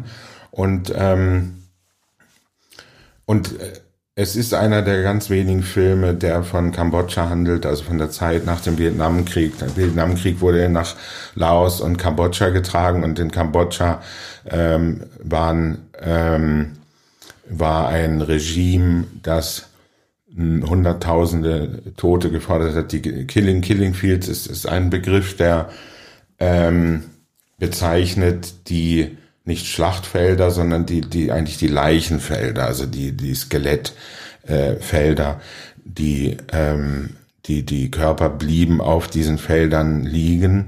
Und, und das waren die Killing Fields in Kambodscha, wo ein ähm, Steinzeit kommunistisches Regime alle Gegner dahin metzelte. Also nach Art von Mao wurden die Intellektuellen, wurden die Gebildeten, wurden Lehrer hingerichtet. Und ähm, Wie kriegt man so einen Stoff durch? Also ja, äh, es das, ist, ja, das äh, ist, ist schwer zu sagen. Sam Waterston spielt die Hauptrolle, ein ähm, Amerikaner, der ins Land kommt. Also es ist sogar eine amerikanische Produktion, denke ich. Ähm, so ein, ein sehr gut geschriebenes Drehbuch. Also ne, es ist natürlich spannend. Es ist die eine, eine Geschichte, in, in der gezeigt wird, und das ist wahrscheinlich verbirgt, ist eine Zeitungsmeldung. Dieser Journalist hat einige Jahre nach seinem Übersetzer, dem von dir erwähnten kambodschanischen Schauspieler, gesucht, nachdem er das Land verlassen musste. Er hat, glaube ich, für die New York Times gearbeitet, oder Washington Post, Sam Waterston, und er hatte den Übersetzer, der auch sein bester Freund war. Dazu gibt es einen Fotografen, gespielt von John Malkovich, eine sehr frühe Rolle von Malkovich, ähm, auch Amerikaner. Und die gehören zu der letzten Besetzung sozusagen im Land. hat er damals auch Haare gehabt? Ja, Milkovic? ja, ja.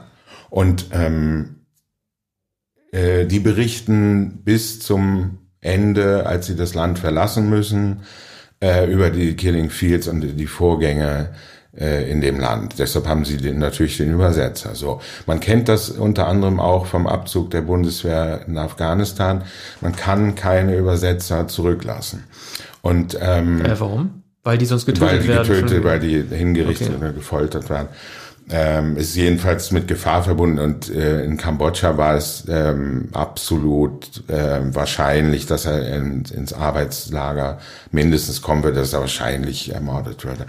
Aber ähm, bevor das alles passiert, der, der wesentliche Teil spielt in der, in der amerikanischen Botschaft. Die sind ins amerikanische oder ins Konsulat geflüchtet ähm, weil das der einzige Platz ist, an dem sie sicher sind. So und da sind natürlich alle drängen, die mit Amerikanern zu tun haben, die das Land verlassen wollen, drängen in das Konsulat. Unglaubliche Zustände. Man kennt das natürlich äh, in, in Deutschland äh, vom Jahr 1989 in Prager Botschaft. Ne? Also die äh, die hygienischen Zustände. Es gab gar- kein, kein Essen mehr, es gab kaum noch äh, zu trinken. Und äh, die haben, haben darauf gewartet, dass sie ausreisen können. Und man brauchte natürlich ein Visum, man brauchte einen Pass. So, und äh, was versuchen sie? Sie versuchen dem äh, kambodschanischen Übersetzer einen amerikanischen Pass zu verschaffen. Nun ist Malkovich Fotograf. Und der versucht in einer improvisierten Dunkelkammer ein äh, ältlich aussehendes Passfoto ähm, eben des äh, Kambodschaners anzufertigen. Das gelingt ihm unwahrscheinlich. Und ähm, sie kleben das Foto ein und Stunden später wird der Pass vorgelegt und es wird geöffnet und das ist es kein Foto, das Foto ist verblasst. Es ist kein, kein Kambodschaner auf dem Foto. So, und der, und der bleibt im Land. Ne? Und, ähm, und Sam Waterston kehrt nach Amerika zurück mit Malkovich und sucht jahrelang auch über ähm, ähm, Terre des Hommes und, und, Also es ist also Uni- tatsächlich ein Film, der über verschiedene Jahre äh, ja, naja, der letzte, in- letzte Teil ähm, handelt von wahrscheinlich nur wenigen Jahren, in denen er aber den äh, seinen Freund nicht vergessen hat. Ne? Also er sucht weiter, das wird aber nicht gezeigt, wie Aber er im ist es, ist es ein komischer erzählerischer äh, Kniff, dass ähm, ein Stoff nur so aufbereitet werden kann, dass du so eine übergreifende kulturelle so eine Zusammenkunft hast zwischen Amerikanern und den Kambodschanern, weil die Geschichte der Killing Fields an sich in Kambodscha vielleicht nur mit kambodschanischen ähm, Schauspielern oder Mhm. eine Story, die halt nur mit Kambodschanern zu tun hat, sich sie also so nicht hätte finanziert werden können. Das Ja. ist schon ein bisschen doof. Ja. Mhm. Ist es denn historisch so verbürgt oder ist, es, ist es ein Originaldrehbuch? Ich glaube, das, nee, nee, ist kein Originaldrehbuch, sondern ähm, das geht zurück auf, auf Zeitungsmeldung und auf den Bericht des Sam Waterston zugrunde liegenden Reporters. also man musste die das nicht sagen, Tatsachenbericht. okay, nein, nein, das ein klar. Tatsachenbericht. Und, und natürlich, es wird ein Tatsachenbericht erzählt und eben die eine Erfolgsgeschichte, die eine Erfolgsgeschichte. Dieser Mann wurde gefunden in einem Lager äh, in Kambodscha. Sam Waterston reist dahin. Das, das sind die letzten zehn Minuten des Films. Ne? Du weißt, dass es tragischerweise den Darsteller äh, noch erwischt hat, ne? Den Haing S. Ngor. Nein, das wusste ich nicht. Der wurde umgebracht. Wann? Äh, vor Jahre. 10, 15 Jahren oder so. Aber nicht Der- aufgrund. Der, nein, nein, nein, der Nein. echte Mensch wurde äh, von einem Dieb, also in Los Angeles, ich glaube, also entweder vor seinem, ich weiß nicht, ob er, hat ja nie Karriere gemacht, er hat einen Oscar bekommen, Mhm. aber er hat ja, oder er wurde nominiert, das weiß ich nicht genau. Er, hat, er hat keine Karriere gemacht und lebte dann in Los Angeles Mhm. äh, und er wurde entweder vor seinem Haus oder vor seinem Geschäft, das er besossen, äh, ähm, äh, besessen hat, Mhm. erschossen. Klar, man soll jetzt nicht irgendwie äh, Rolle und Person in Mhm. Verbindung bringen und so weiter, aber irgendwie fügt sich das doch zusammen zu einer sehr traurigen Gesamtgeschichte einfach zwischen zwischen Ja, den- das, das, das, Menschen wus das wusste ich nicht. Ja. Ja. Nun, ähm, also das ist ein erschütternder Film, der damals, äh, man sagte mal erschüttert, aber ähm, man, man kann es anders kaum bezeichnen, ein bewegender Film. Und, ähm, und dann natürlich, du hast recht, äh, von außen betrachtet könnte man zynisch sagen, naja, es ist eben die, die eine Erfolgsgeschichte, es ist, es ist das Happy End. Ne? Ist Es eine White es- Savior-Geschichte auch dadurch geworden? Also, Nein, das glaube ich nicht. Die beiden, ähm, es, es, es wird in dem in dem Film gezeigt, ähm, dass die dass sie ebenbürtig sind. Er braucht den Übersetzer. Der über der der ist zunächst immer etwas unterwürfig, also er, er hat sozusagen eine asiatische Höflichkeit und unterstellt sich Sam Waterston. Aber Sam Waterston ist natürlich ein Schauspieler, bei dem man sich sehr gut vorstellen kann, dass er wirklich jedes Demutsgebaren vollkommen ablehnt und man merkt, wie er sich einsetzt für seinen ähm, für, für seinen Freund, der ja auch der Einzige ist, der ihm das Land nahegebracht hat. Das ist ja nicht der Fotograf Malkovich, der die üblichen Kriegsfotos macht. Der die den gedreht eigentlich? In welchem Land haben die gedreht? Wahrscheinlich Thailand. Das weiß ich alle nicht. Da müssen, müssen wir in den Unterlagen Ja. nachschauen. Ich Thailand hab, hat für alles ich immer hergehalten. Ich habe nicht geschaut. Wahrscheinlich, ja. Ja.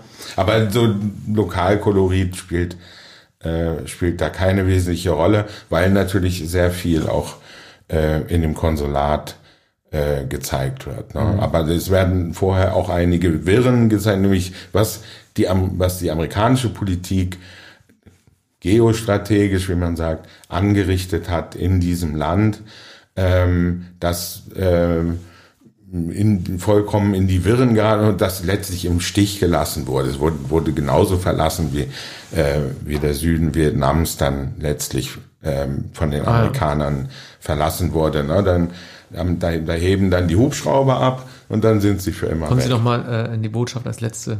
Hängen sich an die Kufen. Aber äh, nun- Einen Film haben wir noch, ähm, den wir jetzt äh, sofort mit einem Stück einspielen von Brad Fiedel.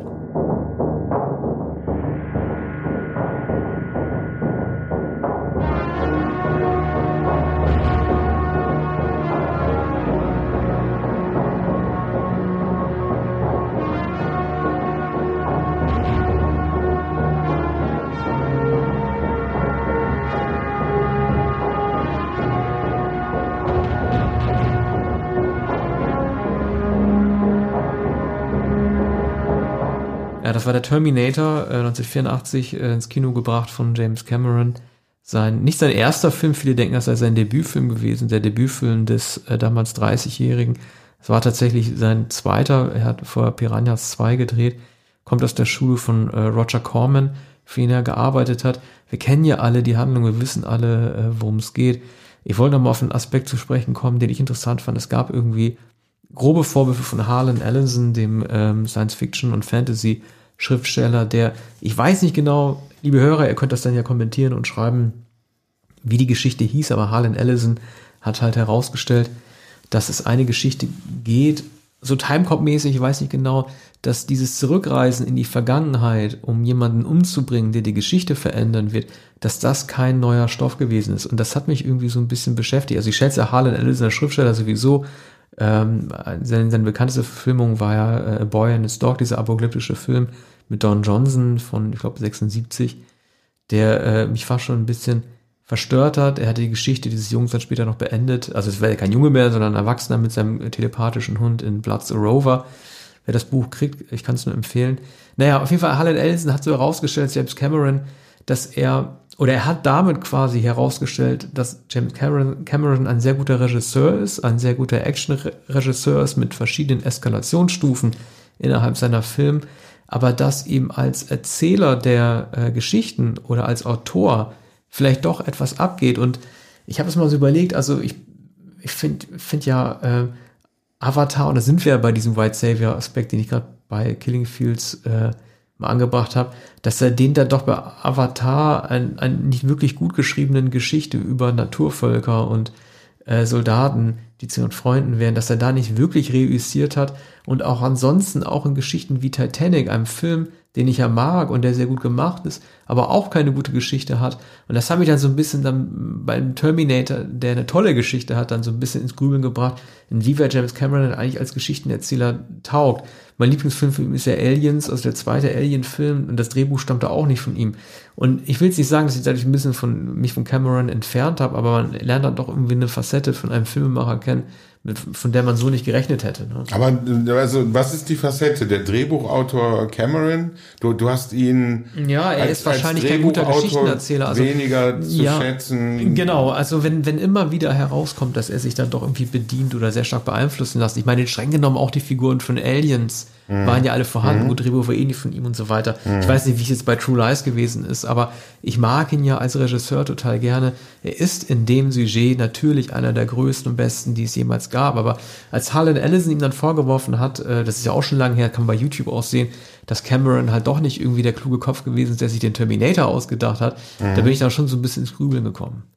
Ja, aber wer, wer ge- genau hat sich das ausgedacht? Ich bin mir gar nicht mal sicher, ob äh, Cameron als alleiniger Drehbuchautor für den Terminator angeführt wird. Das können die Hörer wahrscheinlich besser nachgucken. Aber ich wollte ja auch gar nicht schlecht über den Film sagen. Das war so ein Aspekt, der mich irgendwie interessierte, Nee, nee, weil das ist ich jetzt ja- auch keine Lust hatte, die Geschichte des Nein. Terminators nochmal neu zu erzählen. Den Film kennt ja nun wirklich jeder. Na, allerdings. Und aller, aller spätestens seit Titanic glaubt man äh, oder weiß man ja, dass äh, Cameron äh, kein virtuoser Drehbuchautor ist, äh, überhaupt kein Drehbuchautor. Und äh, aber Titanic hat natürlich eine der aller, allerbesten Geschichten überhaupt. Ne? Es fährt ein Ozeandampfer, die Jungfernfahrt, das ist der größte Dampfer, den es auf der Welt gab. Und er fährt gegen einen Eisberg und sinkt innerhalb weniger Stunden. Also, das ist wahrscheinlich die beste, Ja. ne, eine, eine der, der allerbesten ähm, Geschichten. Und dazu noch wahr. Ne? Ja, klar. Aus dem, aus dem 20. Jahrhundert. Naja, und Aber so, und was hat er daraus gemacht? Er hat der, der unfassbare äh, kleine Schnulze äh, daraus gemacht. Musste er wahrscheinlich, es war ja der teuerste Film äh, damals aller Zeiten, ist wahrscheinlich immer noch einer der teuersten Filme und ohne Liebesgeschichte wäre es nicht gegangen. Was mir natürlich zugute halten muss, ist, dass er immer sehr starke Frauenfiguren gehabt hat. Also äh, Ellen Ripley, ähm, Sarah Connor, dann ähm, die äh, Kate aus äh, Titanic. Er hat sich ja irgendwie äh, so eine Art äh, kleinen Shitstorm eingehandelt, den ich nicht so ganz nachvollziehen konnte, weil er nämlich äh, Patty Jenkins und Wonder Woman kritisiert hat, weil er gesagt hat, irgendwie, okay, eine Heldin äh, finde ich auch gut, aber wieso muss diese aufreizend rumlaufen wie eine Barbie-Puppe? Das ist so ein bisschen so ein Dilemma mit Wonder Woman, weil ähm, es ergibt ja keinen Sinn, einer Comicfigur ein komplett anderes Kostüm zu geben, nur weil die Zeit sich geändert hat. Sie muss halt auch aussehen, ein bisschen noch aussehen, wie Wonder Woman äh, ursprünglich aussah, als sie geschaffen wurde. Ich weiß nicht, wann das war, Naja, 30er, 40er. ja. Aber er hat natürlich trotzdem irgendwie so einen Punkt, dass er sagt, das ist im Grunde genommen, viele sagen, es ist ein feministischer Film und Patty Jenkins hat einen super Job gemacht, diese sehr autarke Figur zu inszenieren. Aber so, ich finde schon, dass er durchaus einen Punkt damit angesprochen hat, über den man nachdenken kann, weil letztendlich ist sie ein wandelndes Pin-Up-Girl, äh, äh, Wonder Woman. Ja, aber wer sagt denn, das würde man sich Wonder Woman ähm, ins Zimmer oder in den Spind hängen? Äh, die war wahrscheinlich. Wonder Woman? Ja, ja, ja. Also ich, ich denke schon, dass sie Vielleicht Cat, Lasso. Catwoman. Ja, Catwoman. aber naja, das waren ja schon so so äh, Truppen-Pin-Ups, ne? Also Betty Boo-mäßig. Also man hat schon Ja. irgendwie Wonder Woman, meinetwegen auch Batwoman oder Batgirl oder Catwoman oder so. Äh, das, das, das, die dienten schon irgendwie so der der Ermunterung auf äh, von Soldaten und so weiter. Also das war und äh, Wonder Woman hat ja nun mal durch äh, ihre Stiefel und so weiter und das Dekolleté und so weiter. Sie ist ja schon so ein Traumgirl auch für Männer gewesen und äh, das ist natürlich Also- blöd, wenn ein Mann ausgerechnet die Regisseurin eines feministischen Films angreift. Mhm. Und das ist, da, da, da greifst du wahrscheinlich genau die falsche, die falsche Person mit an. Und natürlich müssen Comicfiguren so aussehen, wie sie aussehen. Das tut Catwoman ja auch. Ich Naja, fand trotzdem irgendwie auch Su- interessant. Superman läuft auch so ziemlich albern herum und von Batman kann man das auch sagen. Ne? Sind auch äh, leicht bekleidet, haben aber äh, Stiefel. Tarzan. Ja, Tarzan, sehr leicht bekleidet. Ähm, aber da gibt's ja auch Jane. Aber er macht halt sehr starke Frauenfiguren. Darauf wollte ich eigentlich hinaus. Also Ja. Er hat sich deshalb zu Wort geäußert, weil äh, er gesagt, Jamie Lee Curtis in True Lies zum Beispiel auch. Ja. Das sind oft äh, Figuren, die wahrscheinlich diesen Bechteltest auch bestehen und die äh, ihre Männer auch dominieren, mit denen sie als Partner auftreten. Ja, das kann man von Jamie Lee Curtis natürlich behaupten.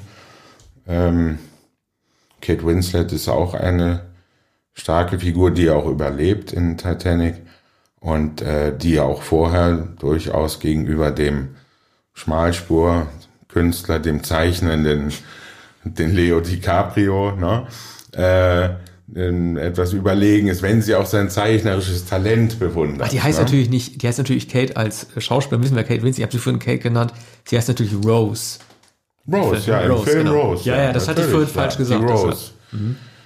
Äh, Rose heißt sie. Und, ähm, und, und so ist sie auch. Übrigens ja auch äh, bezeichnend für den Drehbuchautor, dass er die Frau Rose genannt hat. Aber vielleicht war die Überlebende, die 103 Jahre alt geworden ist, die hieß vielleicht Rose. War das, Wahrscheinlich nicht. Wer hat das gespielt? War es Jessica Tandy? Nee, das kriegt durcheinander, oder? Doch, das könnte sein. War Die sie selbst, letzte Rolle? Ja, könnte auch sein. Und sie war tatsächlich, sie war nicht 103 Jahre alt, aber sie war Sehr Ende 80 ungefähr. Ähm, Das müssen wir nachsehen. Äh, man, ma- man mag es uns nachsehen, dass wir das nicht parat haben. Nun, ähm, ja, ich habe mich zum Terminator nicht geäußert. Das ist natürlich der Film, ähm, den absolut jeder kennt. Ähm, Schwarzenegger wollte ja, äh, der war ja anders vorgesehen, ne? Also Lance Henriksen, weiß, wissen ja auch alle, sollte den Terminator spielen. Arnold sollte den Helden spielen und Arnold hat gesagt, wieso spiele ich ja nicht den Bösen? ja, und wer hätte, wer hätte Terminator spielen können? Lance Henriksen war, war Mhm. vorgesehen, ja. Und es war doch, äh, ich meine, lustigerweise war ja Billy Idol, äh, ich glaube, für den zweiten Terminator angedacht, als Bad Guy, das weiß ich aber nicht Hm. so genau. Wie findest du den Terminator eigentlich?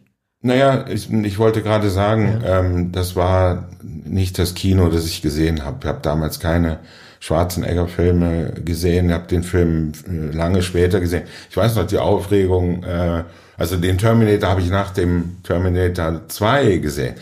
Ähm, weil beim Terminator 2 alle gesagt, warst du schon im Terminator 2? Die sagen, ich habe noch nicht mal den ersten gesehen. So, und mittlerweile habe ich einen anderen Blick, vor allem äh, nachdem ich ähm, sozusagen ähm, ein, ein Aufsatz von Peter Sloterdijk über die Menschmaschinen und ich glaube, Gott. er nimmt, der, der, der, der Maschinenpark und er nimmt sogar Bezug, glaube ich, auf Terminator und auf, auf Schwarzenegger. Ne?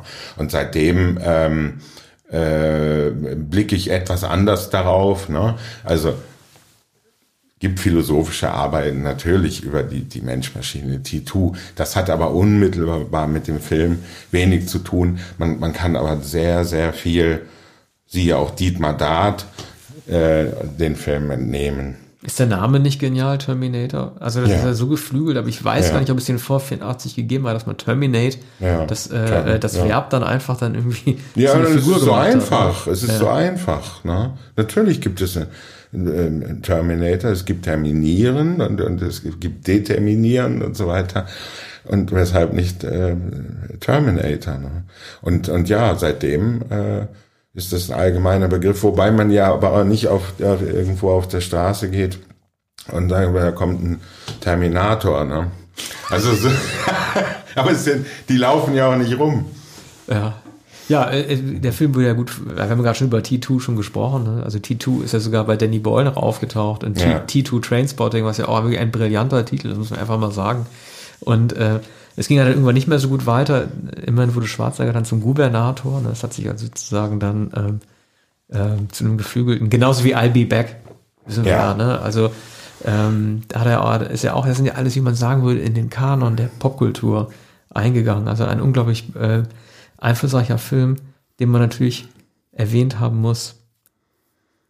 Ja, vielleicht sogar der entscheidende Film von 84. Also es gab sehr viele auch erfolgreiche. Filme wie, äh, wie Splash, die ja natürlich nicht ernst genommen wurden. Aber was das für die, äh, was das für die, nun ich sag mal, Jugend bedeutet hat, also Tom Hanks zu sehen, der äh, sozusagen ohne sein Zutun von Daryl Hannah gewonnen wird, ne? oder dem, dem vielmehr ähm, Daryl Hannah einfach passiert. Er fällt ins Wasser, Jahre später kommt Daryl Hannah zu ihm. Wie müsste der Film heute inszeniert sein, damit man ihn noch drehen Nein, kann? der wäre nein, der wäre überhaupt nicht zu inszenieren. Es gibt also keine Möglichkeit, irgendwas an, irgendeine Facette an diesem Film zu ändern, um zu sagen, so kann man ihn 2021 noch. Nee, man kann ihn auch nicht ironisch drehen, weil er ja vollkommen ähm, darauf beharrt oder das, das entscheidende Momentum ist, dass diese Frau vollkommen unschuldig ist. Ne? Sie ist die Unschuld aus, aus dem Wasser.